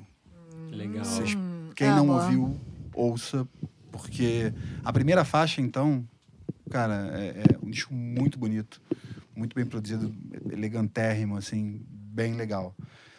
É, deixa eu ver. Um disco, vou dar crédito para ele ficar feliz. Um disco que me indicou foi o Depa. É, Duran Jones, American Love Call, é bem legal. É, Esse, quando eu vi na sua lista, coloquei na minha aqui pra escutar, porque esse me passou. Esse é bem legal. É, um disco. A gente tem. A gente fala muito de disco cantado em inglês, né? A gente fala pouco de disco cantado em espanhol. Uhum. E aí, até por conta de eu estar na academia, é, eu escuto muita coisa latina. É, e um disco incrível da, da Jimena Sarinana. É, o single. Só então, agora eu entendi a academia, desculpa. É que eu fiquei pensando. Eu falei, ah, o fato Você academia, achou eu falei, o que, que isso tem a de ver? letras? Você achou que fosse academia de Não, letras? De besteira ginástica. correndo, né? Meia hora de programa pra entender que era o Grammy latino. É, a Jimena Sarinana, o Donde Bailarão Las Linas é muito bom. E, link e depois, o por favor. single Cobarde tá na novela também. Olha. Estará na novela de janeiro. É, e bem legal, mas o que eu preciso falar e que, assim... é, cara, Thiago York, Reconstrução. tem Ah, que o falar Thiago de York tá lindo. O álbum É, inteiro. o álbum inteiro e... Tô apaixonada. Posso já adiantar que a gente... Eu sei que a gente vai falar de single lá pra frente. Pode, Adianta, pode, manda adianta. brasa. Cara, o... É Fast o- Forward o nome do podcast. O, o Reconstrução é, ganhou o Grammy de melhor canção. É, e uma coisa que quase ninguém falou é que o, o, o Desconstrução ela é em cima da construção do Chico Buarque. Uhum. Sim, né? sim. É, e, e tem vários detalhezinhos, tipo, é, se você pega o Construção, o Chico Buarque, ele termina todo todo verso dele, a última palavra é proparoxítona. Uhum. É, o Thiago botou todo o último verso em oxítona. Um monte de easter egg. Ah, não tinha percebido Aham, isso. É, o- Vou ouvir novamente. Na construção, você pega, é, você é, conta a história de um trabalhador que no final ele morre. É, na desconstrução é a história de uma menina e que no final morre. Uhum. né? É, então, assim, o, o, a- o trabalho do Thiago foi... Sou fã do Thiago, sou amigo do Thiago. É, tava na, na Som Livre quando ele foi lançado, fiz parte ali do time que lançou. É, e esse álbum, assim, merecia ter ganho o... Desconstrução deve- merecia ter ganho canção, melhor canção do ano, no, não só em língua portuguesa, mas Legal. Sim. e um outro álbum que eu preciso falar, vou falar de outros, vou deixar vocês falarem um pouco também. Não, vamos lá. Mas um outro que tem que ser falado e que não tá na lista de vocês e que é uma vergonha não tá na lista de vocês. Olha. Sintam-se envergonhados. É, é o Bruce Springsteen. É verdade, não tá. É esse que tava no cinema? Que teve gente É. que botou post que falou que viu o- Sim. no cinema. Esse negócio de cinema, ver música é maravilhoso. não, não, né? não. É porque o, é a trilha de um filme.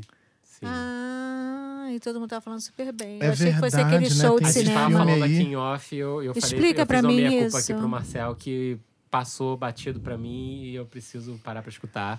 Porque, olha só, breaking news, a gente não consegue escutar tudo, gente. Não, só o Marcel agora Não, que ele eu, tá, ele tá então, na não academia. comentar, eu não vou E aí competir tudo- com ninguém. Tudo que mandam pra ele agora, ele escuta porque agora ele tá na academia. Eu entendeu? escuto lá, eu escuto lá tudo que é lançado E no e eu escuto no também. trabalho. Cara, eu adorei ter vindo pra cá. Porque eu trabalho no Projac, Estúdios Globo, mudou o nome. Estúdio Globo. É, e moro em Jacarepaguá. Uhum. Então, Ah, muito então tempo. viajou agora. eu, o, seu, o seu tempo. O seu eu tempo adorei é ter muito vindo pra cá, porque eu vim É, ouvindo o Estúdio coisa. fica em Copacabana, ou seja, você fez uma long trip. É, 30 Não. quilômetros pra ir, 30 pra voltar. E muito mais. E na E- volta e- vai bombar também. E tudo Vai que eu bombar. recebo, eu escuto realmente. Eu tava, comentei isso com o Fábio. Eu, eu beiro o toque, né? É, um pouquinho mais eu tinha toque. E então eu vou recebendo e eu vou catalogando Você a ficou ouvindo ordem. cassete, CD ou... Não, cassete eu me recuso. Não, eu usei cassete não, pô. O- E aí eu vai chegando, eu vou empilhando para ir ouvindo na ordem que eu recebo e vou catalogando. Pô, essa, isso aqui funciona para um personagem assim, isso aqui funciona para uma trilha assada. Enfim. Esse é o máximo. Eu tô na pilha de setembro. Nós estamos em dezembro. Olha só. Tá bem, tá bem, tá bem. São Intenso, quantos em média por mês? Não tem, não tem uma média, não. Tem, assim, início do ano chega muito. Início do ano chega muito. Bacana. Tem que criar um algoritmo aí pra ajudar. Pra ajudar. Eu escuto, Mais escuto disco na sua lista? Ah, tem, peraí. Deixa eu ver aqui. Que normalmente acontece com e-mail pra gente, né? Com Ninguém caixa botou entrada. Rashid na lista, essa música com a Duda Beat, maravilhosa. Vamos chegar em músicas. Vamos chegar em Ah, músicas. É, cara, vou botar é, um álbum que ele é instrumental, que é um álbum de jazz. ah, The Comet is Coming, que é bem legal.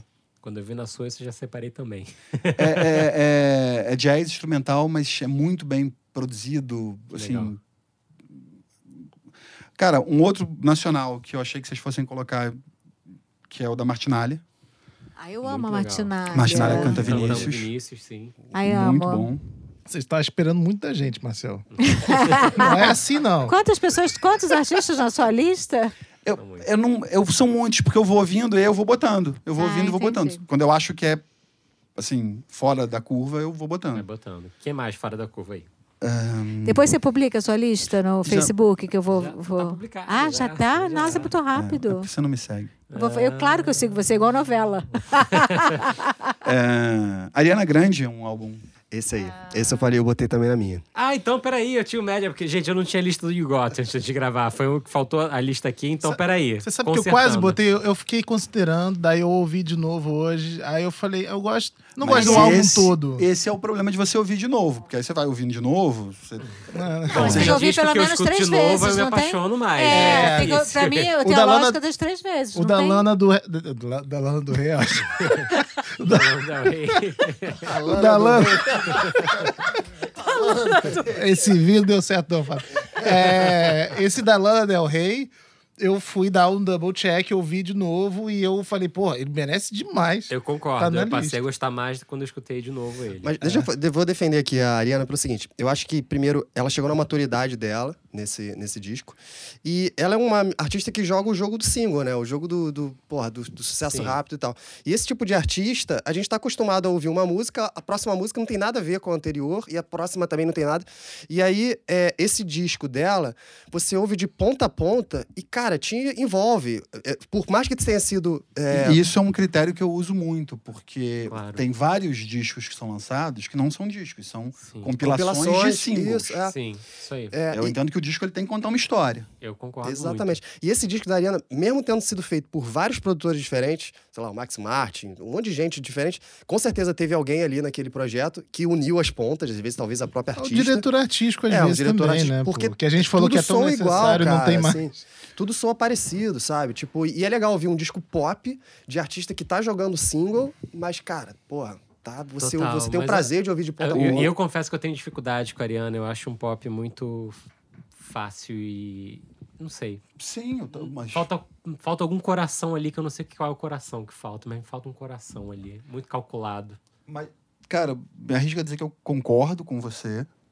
E o motivo que fez entrar é justamente porque eu penso isso dela. E quando eu ouvi, eu me surpreendi absurdamente. Hum. Timbres muito bonitos, cara. Eu tô... É, a gente falou muito das baianas, das Bahias. É, Tarântula é um álbum É incrível. muito, muito é. bom. Muito E tem muito isso de que é um álbum, né? Você escuta ele inteiro. Sim. É, Parece que foi feito no mesmo lugar, mesmo não sendo, né? Pois é, pois é. É, Eu gosto muito de country music. É, e tem um disco country music do Cody Johnson, que é bem legal, Que legal. super bem produzido. É, Of Monsters and Men é uma das minhas bandas favoritas. Lançou um álbum bem legal. Não é o melhor Uhum. deles, mas é bom. É, Black Keys é legal, Let's Rock é um, um álbum bem maneiro. Ahn, deixa eu ver o que mais eu falo aqui. Tem muita coisa. É, Outro nacional, Terno, o. Terno é um excelente Ah, álbum. o terno. O Terno eu coloquei na minha lista de menções honra- honrosas, porque tem realmente gosto de muitas músicas ali. Muito mesmo. Eu gosto muito do Terno e eu gosto mais ainda do Tim. Legal. Eu acho, Eu o, acho o Tim um talento O Tim é um, um dos grandes talentos dessa nova geração. Concordo. E pra terminar, é... porque eu não tô falando todos, mas pra terminar, eu já falei do Bruce Springsteen, né? Não quero repetir. É um disco que saiu. A... Tem um fazer uma menção honrosa porque é um disco tá na lista e ele foi muito bem mixado, muito bem produzido, que é o Juan Luis Guerra, o Literal, que é um disco latino também. Legal. E o mais um disco que talvez não esteja na lista de vocês, porque foi lançado há muito pouco tempo. Então talvez vocês não tenham sido impactados ainda, é o novo do Coldplay. Que é Ah, bem legal. Foi ai. lançado tem duas, três semanas. Duas, três semanas. Ah, eu, amo, tempo, eu é. amo, Mano Link. Eu, eu Eu confesso que o Coldplay tá na minha, Everyday tá, na- life. tá na minha zona Everyday de life. preconceito difícil de quebrar. Juro, tem preconceito? É difícil. Ai, Pra é Cara. Coldplay pra mim é igual Muse, era tão incrível no início, aí depois, o que, que, que, que eles estão fazendo comigo? Eles, Muse, eu, Eu é, eu menor sou muito fã do Muse. Muse é um dos melhores shows que eu vi na vida, foi o show do Muse. qual, qual show? O show, aquele da. Você tá falando com um hardcore fan de Muse, tá? Eu, O, Eu sei a roupa que ele vestiu o nesse show, com certeza. Da, o show daquela pirâmide de LED que ficava de cabeça pra baixo. Que descia. foi abrindo pro. Pera aí, mas você viu aqui no, no Brasil? Não, vi lá fora. Ah, tá. Isso, é. Foi. Eu vi no TD Garden, em Boston. Que ano foi isso? 2009. Nove. É Resistance, o, o, a época do Resistance. É, cara, enfim, não vou, não vou dar pala aqui de, de, de 2009 hardcore 2000, fan. 2008 mas, 2009, tô na dúvida agora. Mas É, mas assim, pra mim é, é, é esse caso, era a melhor banda do mundo, pra mim, é, no início. Power Trio. Porra, que se Foda. resolvia no palco. Aí não sei o que, que aconteceu, que eles se perderam muito. Aí depois Crepúsculo, aquela época de Supermassive e tal. É. E aí, nesse último álbum, eles voltaram, só que infelizmente eles lançaram no finalzinho do ano Você passado. não e gostou não do pode... show do Rock in Rio? Adorei. É, metade do show. Adorei. É, Mas valeu a pena, foi tão bom que.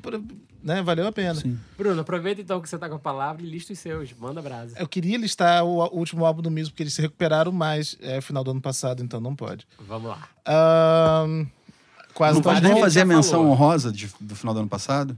Não, não pode, Não cara. pode? É fast forward. Mas é um episódio rewind esse aqui, né? É, mas é rewind mais ou menos. Não pode ser tão rewind, né? Manda é... brasa então na lista do ano. A- ali, primo do, do Muse, eu vou citar o Tom York, né? Com o Anima. E, é, e a gente. Eu, eu, eu mesmo já falei do. Do, do, do filme que foi lançado pra, junto com, com o álbum no Netflix. E pra mim, assim, na primeira vez que eu escutei, eu fiquei. "Ah, será que é o Tom York fazendo coisas do Tom York, assim, de novo? E aí, quando eu assisti o filme, eu falei, não, eu vou dar mais uma chance, porque ganhou um novo significado agora. Achei tão poético que é, mudou um pouco pra mim o álbum. Rock on Tours, é, que pra mim é aquela coisa, é a pizza fria, mas continua sendo pizza, É cara. porque eu, eu- eu vou te falar que eu peguei um bode. Mas é pizza fria, mas é pizza, cara. É Jack White, é, o, eu é um peguei- Brandon. Eu peguei bode do Jack White. Pizza fria é ótimo. É, mas é bom, né, cara? Eu gosto de pizza fria. Pizza do dia seguinte, manhã, né? É, no café da manhã, É. bem Que mais? geladinha. É, é, você já foi lá na, na Third Man Records? Ai, não, cara, eu queria muito. Eu fui, eu tive em Nashville produzindo sertanejo. Aí eu falei, bom, já que eu estou aqui, vou. Alguma coisa boa tem que acontecer, né? Aí eu fui lá na Third Man. é, cara, é muito maneiro. É um local assim completamente. Sim, eu vou ter que fazer essa viagem, cara. Cara, vale muito a pena ir em Nashville. É, assim, Eu vejo todos os vídeos. é surreal. Bom, Cold War Kids, é, também já citado aqui, mas esse Tava álbum na minha é... lista do ano passado. Pô, mas é o álbum desse ano, cara. Ih, É o New Age Norms 1, Não. Eu postei. o, o anterior, O né? Que também é bem bom. É, mas, cara, Cold War Kids não, não deixa cair a peteca. Realmente eu gosto deles desde 2006 e, e não mudou. É, já comentado também, já dito polêmico, o Kanye West. o Bruno É. foi lá, de novo. Eu realmente não gosto do Kanye West, mas, cara, Só ele gosta dele. só ele e o Trump. Mas é. Cara, ouvindo. Não, nem o Trump, né? Mas ouvindo, assim, sem preconceito, tirando, de- separando o artista da arte. Cara, é brilhante. É brilhante. E eu, e eu não escuto animado com o lançamento. Eu fui escutar pra ver qual é. E realmente me impactou bastante. Não poderia deixar de citar o álbum da Jade Baraldo. Que esse eu acompanhei de perto. Cara, é bem bom. Olha. Muito tá obrigado. Bem bom. Foi o Maurício que produziu, não foi? Não foi. Ele compôs algu- várias das músicas junto com ela. Tá, eu Mas eu achava que ele tinha produzido.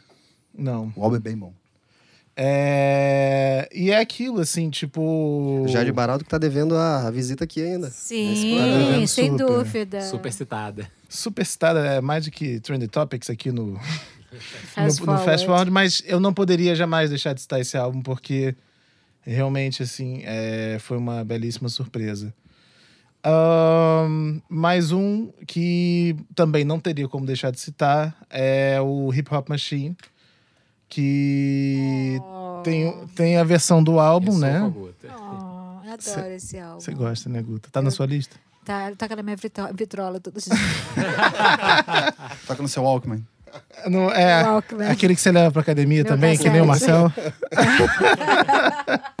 Mas o, e o que eu acho, assim, muito surpreendente, pensando nos álbuns desse ano, em comparação a quando eu pensava nos álbuns dos anos anteriores, é que esse é um ano que eu tive muitas surpresas. Tipo, coisas que eu não esperava de artistas que eu não esperava. Sim. Me impactaram, tipo, ué, que estranho e que bom que isso tá, tá rolando, né? Então acho que é, fecha assim minha lista. Fecha assim sua lista, Guta. Discos agora. Ah, eu tenho uma lista, peraí. Fiz o dever de casa, só um minutinho, botar o óculos. Não vários que a gente já citou, hein? Sim, não, o Hip Hop Machine estava aqui na minha lista, um quilo, mas eu tenho para falar de música também, né? Deixe-me ir, que é uma música incrível. Não, olha só. A gente tá em discos, a gente chega Ah, em então tá. músicas. É, eu falei de música porque eu sou convidado. Ah, É, beleza. não pode- não pode Ah, pular. então você Privilégio. pode, ok, privilégios, ok, entendo os privilégios. Debajos, que é uma banda que eu amo. Eles têm um álbum chamado Vulcão, que é Uhum. incrível. Nossa, fui no festival agora com eles que eu fiquei apaixonada.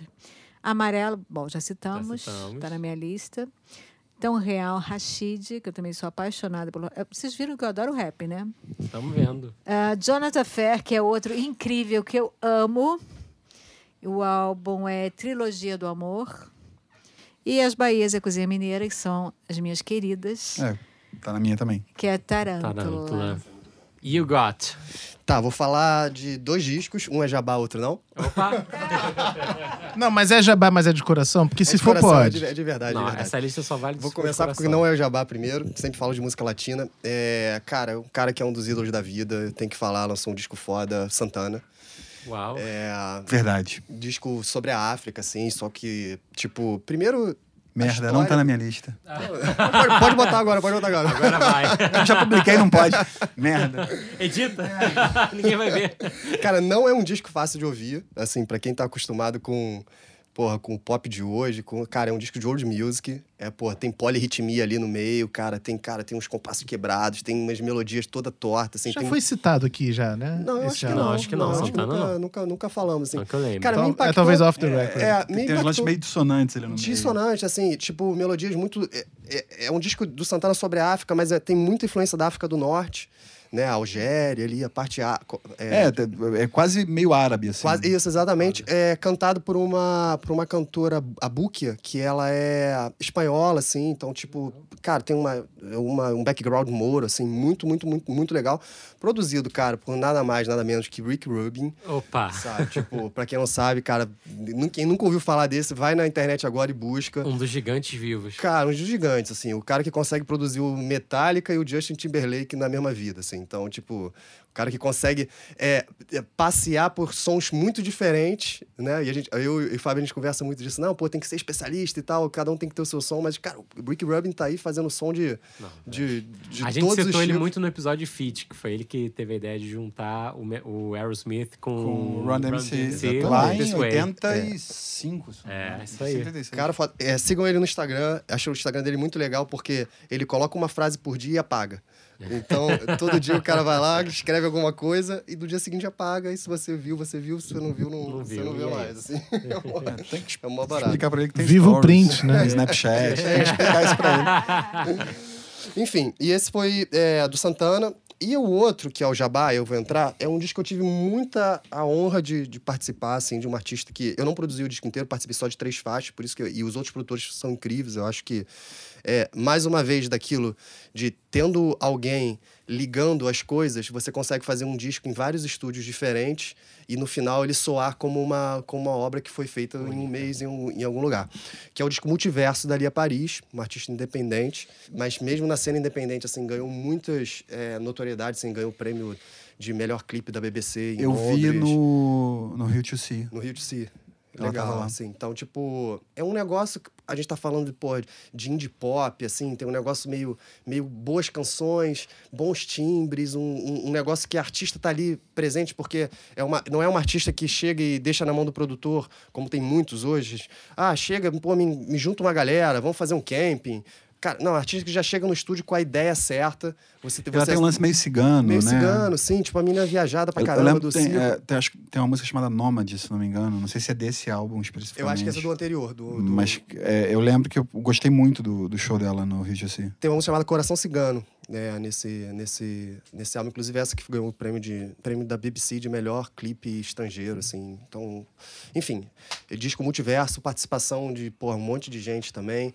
Produção, é, eu fiz três faixas, outras faixas foram do foi o Dudu Marotti. Um monte de gente boa, fica a dica aí. Eu muito honrado de participar dessa, dessa produção. Muito bacana. É, bom, eu tenho alguns aqui que não foram listados por ninguém. É, eu começo por um que, pô, gente, eu achei que tá, ia estar em mais lista. FK Twigs Magdalene fez um descasso incrível. É, é uma artista que já tinha prometido muito, já tinha feito um, um baita disco chamado LP1, né? E ela voltou esse ano depois de passar por uma- várias questões de saúde e fez um absolutamente descasso chamado Magdalene. Recomendo muitíssimo. É, dois artistas que estavam completamente fora do meu radar e eu adoro quando sai um disco, eu vou escutar e me apaixono. Um chamado Elado Negro, com um disco chamado This Is How We Smile. Não Que conheço, é- vou anotar. Foi um dos discos que eu mais escutei no início do ano e é assim, pensa um disco gostoso para você colocar no carro numa estrada e só ir no flow. Elado Negro, Muito bom, muito This bom. is How You Smile. Ah, sigo com o outro artista que eu também tava. Um artista, nesse caso, mulher, que eu tava completamente fora do meu radar, chamado Waste Blood. E o disco chama Titanic Rising. Fazia muito tempo que eu não escutava num disco sintetizadores e teclados e coisas com, com sonoridades e timbres tão incríveis assim e tão emocionantes, com uma pegada meio oitentista assim, mas realmente muito, muito bonito. É, sigo com um disco nacional que é, acabou de ganhar literalmente hoje o prêmio da Associação Paulista de Críticos de Arte como melhor disco do ano. Black Alien, Abaixo de Zero, Hello Hell. Acho um disco de volta muito legal. Não acho brilhante, assim, no sentido de levar para outros lugares.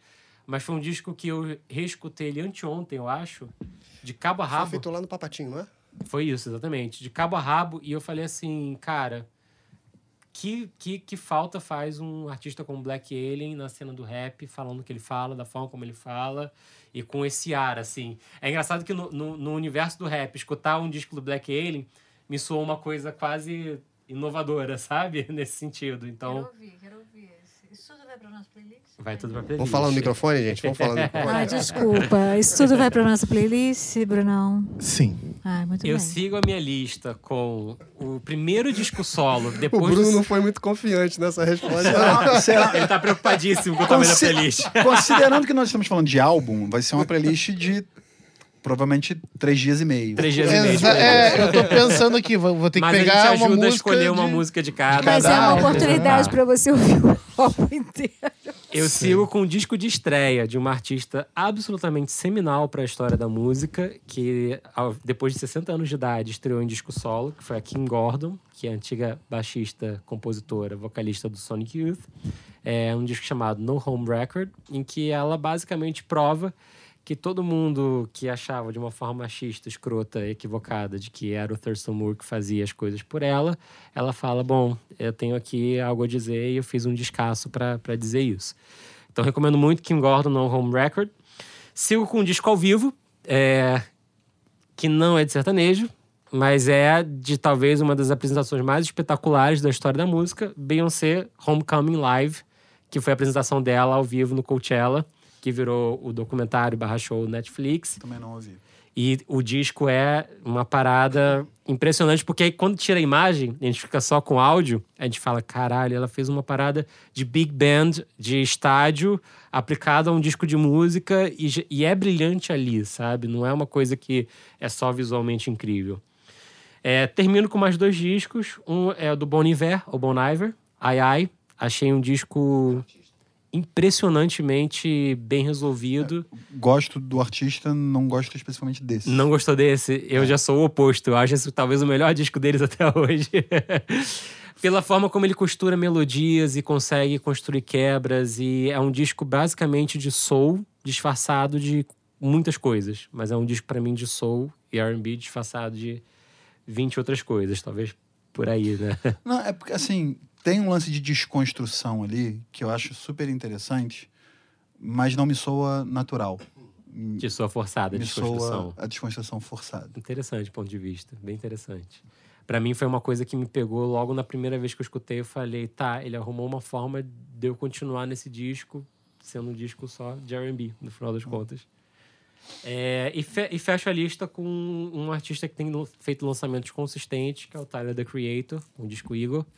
É, foi impressionante porque talvez foi o primeiro disco de rap do ano e depois vieram outros nesse ano nessa, nessa linha. Que te- é um disco de rap que tem muitas coisas e até pouco rap. e no sentido de. de- né? Chegou a entrar e eu tirei. Ah, é? Por que, que você É. voltou atrás? Curiosidade. Porque ficou hypado demais. Ah. Sendo sincero. Cri- critérios critérios começou. pessoais, não, porque começou um, um buzz em cima da parada absurdo. Falei, tá, é bom, mas não é isso tudo. Por isso que é bom escutar novamente no fim do ano, que eu, eu volto e, e falo, ah, Não é, não, não é, é. não, é, não é- é realmente bom, mas não era pra ter o barulho que teve em cima dele. Então, Talvez. Eu, eu lembro, você tem razão, eu lembro do barulho ser O muito barulho foi grande. absurdo. É. Mas eu pegando pra, Aí pra deu um pouquinho escutar de de, novo preguiça. agora, eu falei, caramba, causa do é um barulho. discão. É um Sim. discão mesmo. Às vezes o hype atrapalha, né? Com certeza. A expectativa. É, por falar em hype, vamos abrir a lista. Deixa eu falar um último. Manda, É, Anderson, sempre tempo. Anderson Paak, Ventura. Ventura. É, eu fiquei pensando por que ninguém botou, mas eu não ouvi também, então. Ah, engraçado. Eu ouvi, é, e aí eu acho que o Anderson Paak entra pra mim numa categoria injusta, porque é um artista que eu acho tão absolutamente incrível que talvez eu espere muito mais do que ele vai entregar, do que ele possa entregar sempre, né, numa, numa frequência. É um hype. Então, olhando com um olhar bastante crítico, eu tenho dúvidas se eu realmente, de repente, olhei com um olhar um pouquinho crítico demais. E, então, já pra... É, ele entrou justamente no lugar do, Do Tyler. The Creator. Boa. Bom, por falar em hype, é... artistas revelações do ano. Que artistas que surgiram esse ano vocês acharam que foram para outros lugares e levaram a música por caminhos interessantes, nacionais ou internacionais? Dentro desse mesmo... é, Sim, dos álbuns, a Liso surgiu esse ano, sim, a Billie Eilish. com certeza. É, uma artista que, brasileira que tá na minha lista de melhores álbuns. É, um- e aí talvez ela esteja pelo conjunto da obra de como esse disco chegou para mim. É, chegou via o Miguel Afonso da Universal, que é para assim, um dos AIRs que eu respeito pra caramba que estão no mercado. E ele trouxe pra mim um disco de uma artista nova chamada Malia, Uhum. é, que tem uma história de vida incrível. Sim. E o disco, assim, ela tem um maior vozeirão, ela é super talentosa. E eu acho que ela vai ocupar um, um, assim, daqui um... A mesma coisa que aconteceu com a Isa, Uhum. há dois anos atrás. Eu acho que a, a Malia, ela vai ocupar um local, um lugar muito interessante daqui a uns anos. Que legal. Bruno, Eu não, eu não estava preparado para essa lista. Sendo sincero, eu não estava preparado. Mas assim, se eu fosse, como eu falei, do, se tivesse um álbum só para citar, citaria Billie Eilish. Se, se fosse para citar uma artista, citaria Billie Eilish. pronto, né? Ponto. Guta, A você Xênia mencionar? França, que eu acho que é bacana também. Se tem alguma. Eu gosto, gosto. Não, mas ela não O show dela no, ano, né? no Rock in Rio foi bem legal. Foi bem Foi. legal, sim. You got. É, eu acho que eu vou na Eilish também. Não- Rapaz, eu tenho uma lista tão longa aqui, tô até sentindo. Não, vou vou falar rapidinho. Kevin O'Cris, galera, é o ano do, do- da volta do funk com Kevin O'Cris. Eu sei, mas é funk. lugar. Aí eu nunca ia citar. Ah. Mas assim, Mas o Kevin O'Cris Eu- tinha música lançada no ano passado também. Tinha, mas o ano dele foi o ano esse dele ano. foi esse Foi, ano. foi esse É, ano. tô- Eu, tô res- eu respeito isso. bastante o Kevin Cris pelo fator inovação dentro do funk. Só que eu jamais iria citar um artista de funk. Então, É, então aí, aí a É porque, complicaria. só reforçando, os critérios pra mim são todos muito pessoais hoje. Tá bom. Muito pessoais. Check. Não, assim, Não estou fazendo média com o concordo mercado. com você, acho que é- foi, de fato, um, um ano muito bom pra ele. Eu, pessoalmente, tenho um pouquinho de preguiça com esse Funk 150, Uhum. porque essa galera de produtores novos está descobrindo o, o Holland 808 como se fosse a grande novidade, né? Porque essa, essa caixa é, De é desse sintetizador de 20 anos. 20 anos. E eles estão usando como se fosse a grande novidade, a, a- a nova sonoridade da música. 40 anos. anos, é. 40 anos. É da década de. Alguém avisa isso pro, pros, pra galera do rap usando o autotune, então, pelo amor de Deus, porque tá, tá osso. Tá vergonha, né? tá vergonha di- difícil. Bom, fora ele, Jonga, eu acho que é um artista muito relevante, que talvez ainda esteja por Ladrão. entregar a sua melhor produção. O, o álbum. o- do- tá falando do ladrão?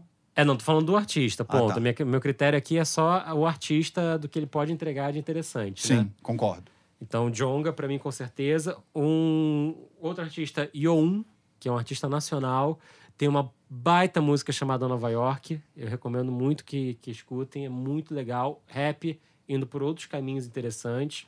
A estreia solo do Thiago Oliveira, líder do Maglore, fez um, um, um disco bem interessante, que tem pelo menos um, um musicão. Eu acho que foi um ano muito forte para me citar. é, que, que, que surgiu ano passado, brilhou ano passado, mas esse ano ela lançou o disco e tem, e tem estado em todos os lugares. É, uma artista nova que o Bruno já citou, que eu achei que tá numa crescente muito interessante, é a Ana Frango Elétrico, né, que lançou um disco esse Ah, ano. eu tenho ouvido muito falar nela. Little Electric Chicken Heart, muito interessante. É difícil colocar dentro de uma caixa de alguma coisa em comum. Sigo com talvez uma das grandes novas vozes, que ainda vai entregar muito, que é Majur. Eu acho Majur uma voz absoluta. Potente, né? Grande parte do brilho de amarelo, para mim, de MC, Sim, tá na, na- no cantar dela. É, E termina a minha lista com uma coisa bem obscura, porque eu acho interessante ter. É um artista chamado Julian Chang, que é um menino de 21 anos de idade e que lançou um álbum chamado Jules, ele é gringo, né? É, em que eu, eu- é sempre divertido quando você vê um artista novo experimentar por tantos caminhos num álbum e entregar algumas coisas super interessantes. Então, recomendo bastante Julian Chang. E para fechar, é, músicas que todos gostaram, especialmente esse ano. É, quem quer começar com essa lista de música? É Marcel, de novo? Tem mais essa Já que lista, né, Marcel tá Fábio? puxando. Caraca, vamos É, ver. Ele, ele não avisa pra gente, ele falou assim, é os álbuns e tal, e depois... Não, Não, não, eu não, fui eu ver, eu fui tudo, ver depois, gente. tinha uma mensagem, sim. Pra mim, Uma não. Pra mim, ele Nosso avisou. grupo é tinha convidado. duas. eu, eu fui respondi em cima, falando, não, gente, é isso aqui, Eu fui ó. corrigir a Guta falando, não, Guta, é só álbum. Daí tinha realmente uma mensagem do Se a Fábio galera falando, visse as né? trocas de mensagem no WhatsApp pra pauta. É, vamos lá.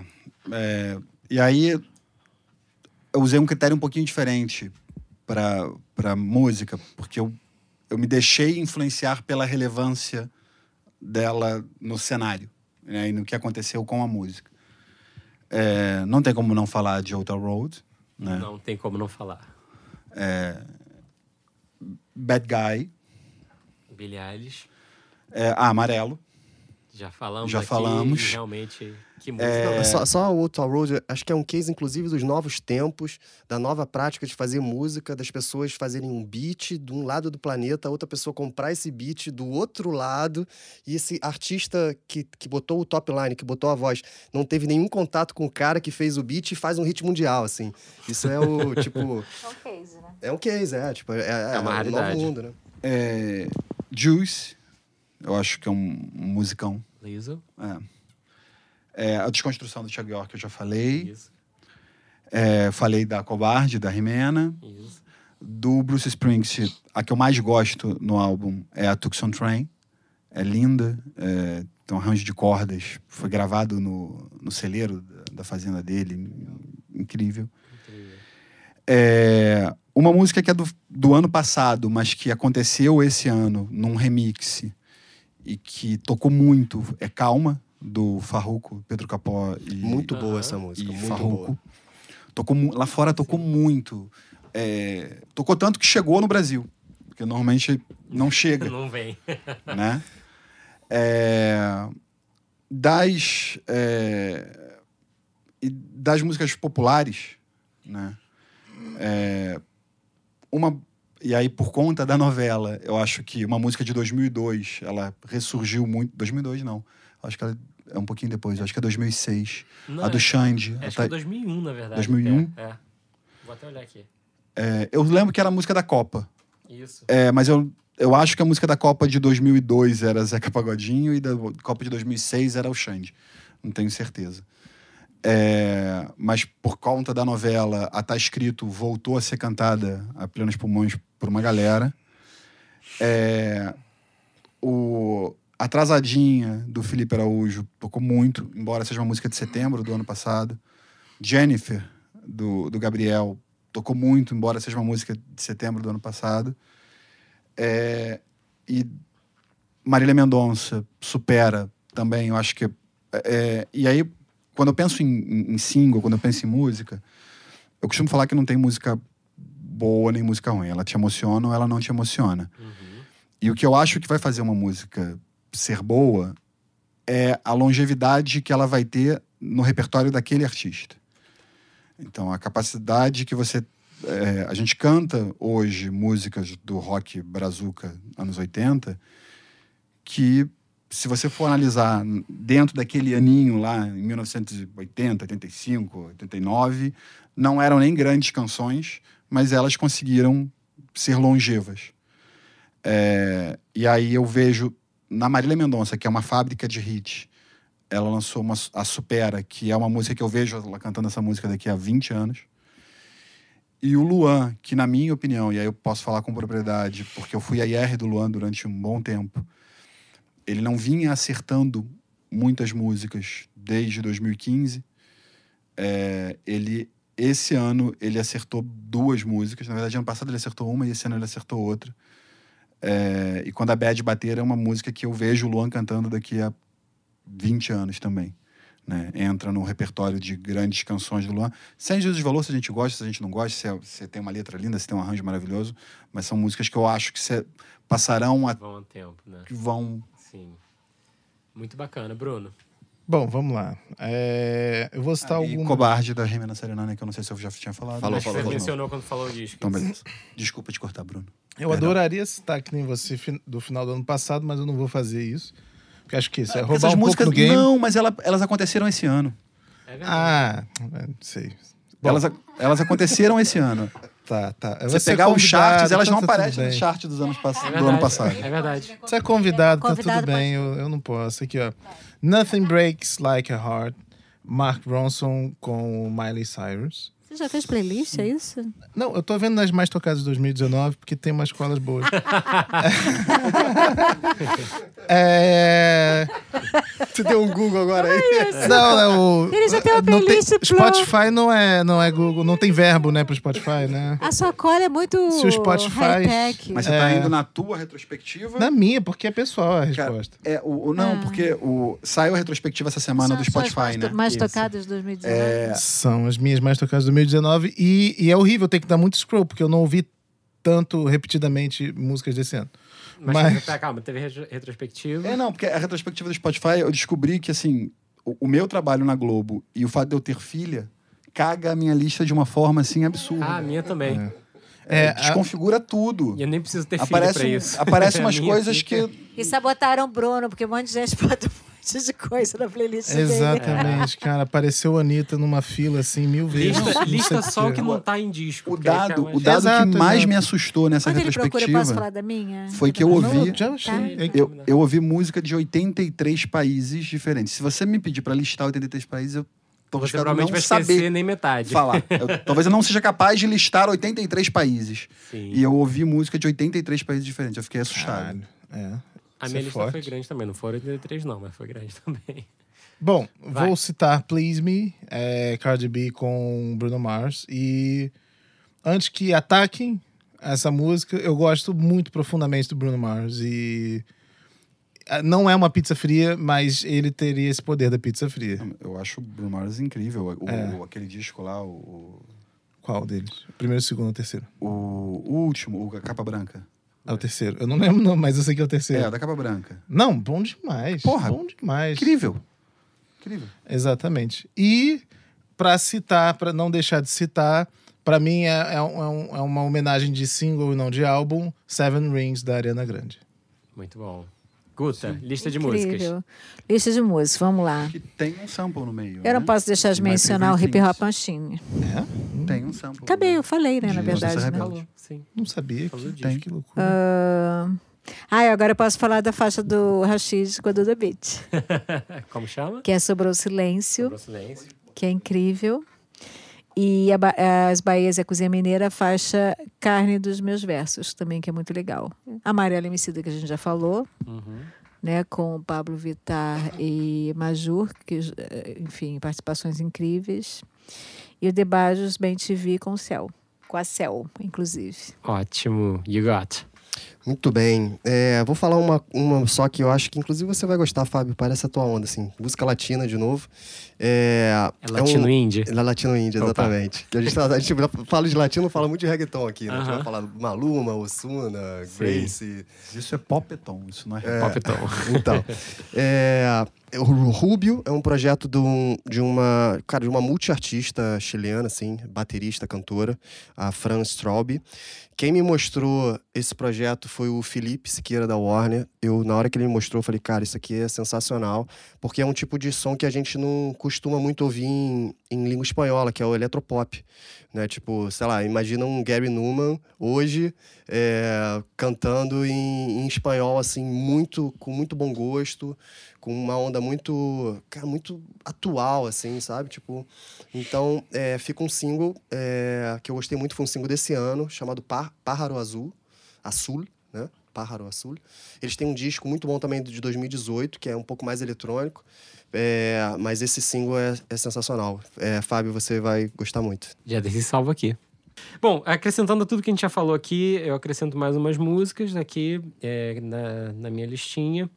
É, começando com Diaba da Urias, que eu acho que é uma, foi um baita single dela, super legal. É, numa onda bem, bem diferente e bem, bem única, assim, eu achei, na, na forma como foi feita e como entrou aqui. É, sigo, tive tristeza que não teve disco dela esse ano, porque sou muito fã, mas tiveram dois singles que já me acalentaram o coração. Um se chama Solita, da Caliutes, e outro é um feat da Caliutes com Kai Tranada, que acabou de sair também, chamada 10%. É, recomendo muito. Eu adoro Giovanni, da Jamila Woods, que fez um disco que muita gente achou absolutamente incrível. Não acho um disco incrível de cabo a rabo, mas essa música absolutamente é, me pegou. É, Pegando Leve do Terno foi um- uma música que tocou direto pra mim Sim. aqui. Gosto muito mesmo. É, Eu Vou, que é uma música que o, o Alex Chiavo me mostrou, do Hot Oreia, né? Uma dupla de raps, na- é, rappers brasileiros, com participação do Jonga. É, muito bacana. É, Toyota Man do Neo Indian, que eu já citei numa, numa outra ocasião. E pra mim a música pop mais incrível do ano, que é Motivation da Normani, de longe, assim, por muitas léguas. é, torço muito para que ela entregue um disco muito incrível, porque esse single me deixou com água na boca, literalmente. Gente, falar só uma última música, então. Manda que brasa. Gotti vai gostar, já que você citou muito pop latino. É, nesse disco do Luan Luiz Guerra, é, tem uma música chamada Kitty Pum, que tem um riff maldito que fica na cabeça. Riff maldito é ótimo. você fica ouvindo ele em loop, Adoro. você não consegue parar de ouvir. É tipo caneta azul? Não, não. Mas. Mas é maldito. É, e, cara, depois, quando a gente encerrar aqui, você dá play pra você ver, porque vocês vão ficar com esse riff na cabeça. tô com medo agora. Quer passar a maldição, né? É, é, é um, um, um sax, um riffzinho de sax, puta, sarapa, Já- mas é maneiro. Já achei divertido. gente, a gente quer agradecer muito a presença do Marcel aqui. Super. Na nossa primeira retrospectiva ever. A gente falou pra caramba, né? Duas horas quase falando. Quase vai, vai, horas. Esse é o, primeiro, é o primeiro um- rewind do Fast Forward. Primeiro rewind, um vai ter um episódio mais longo, trabalho pra editar legal. mas eu espero que tenha sido divertido. Não, pra- adorei. Pra, você. Espero que eu não tenha falado muito besteira. Imagina, Imagina, foi é um super. prazer. Eu acho, eu acho o seguinte. É- tão, bom, é tão bom convidar o Marcel pra falar de música que a gente fica quase duas horas aqui. Então é esse o segredo. Valeu, Então é. Marcel. Gente, obrigado. É, Muito Parabéns. bom, muito bom. Parabéns pela iniciativa, é muito legal. Não ouvi tudo ainda, porque eu não consegui, de verdade, mas eu pretendo ouvir. Eu escuto alguns outros podcasts, então eu quero botar na ordem. Como eu falei, eu primeiro o toque, então. É, eu tenho que ser fiel ao meu toque. Então vocês estão na fila, eu vou terminar de ouvir. É, ouvi o do Castelo Branco, que incrível. É, Foi esse eu furei a fila, fui ouvir. Ótimo. É, mas parabéns, obrigado pelo convite e quando quiser, só falar. Maravilha. Você vai ser convidado agora para falar de sincronização. Valeu, gente. Até semana que vem.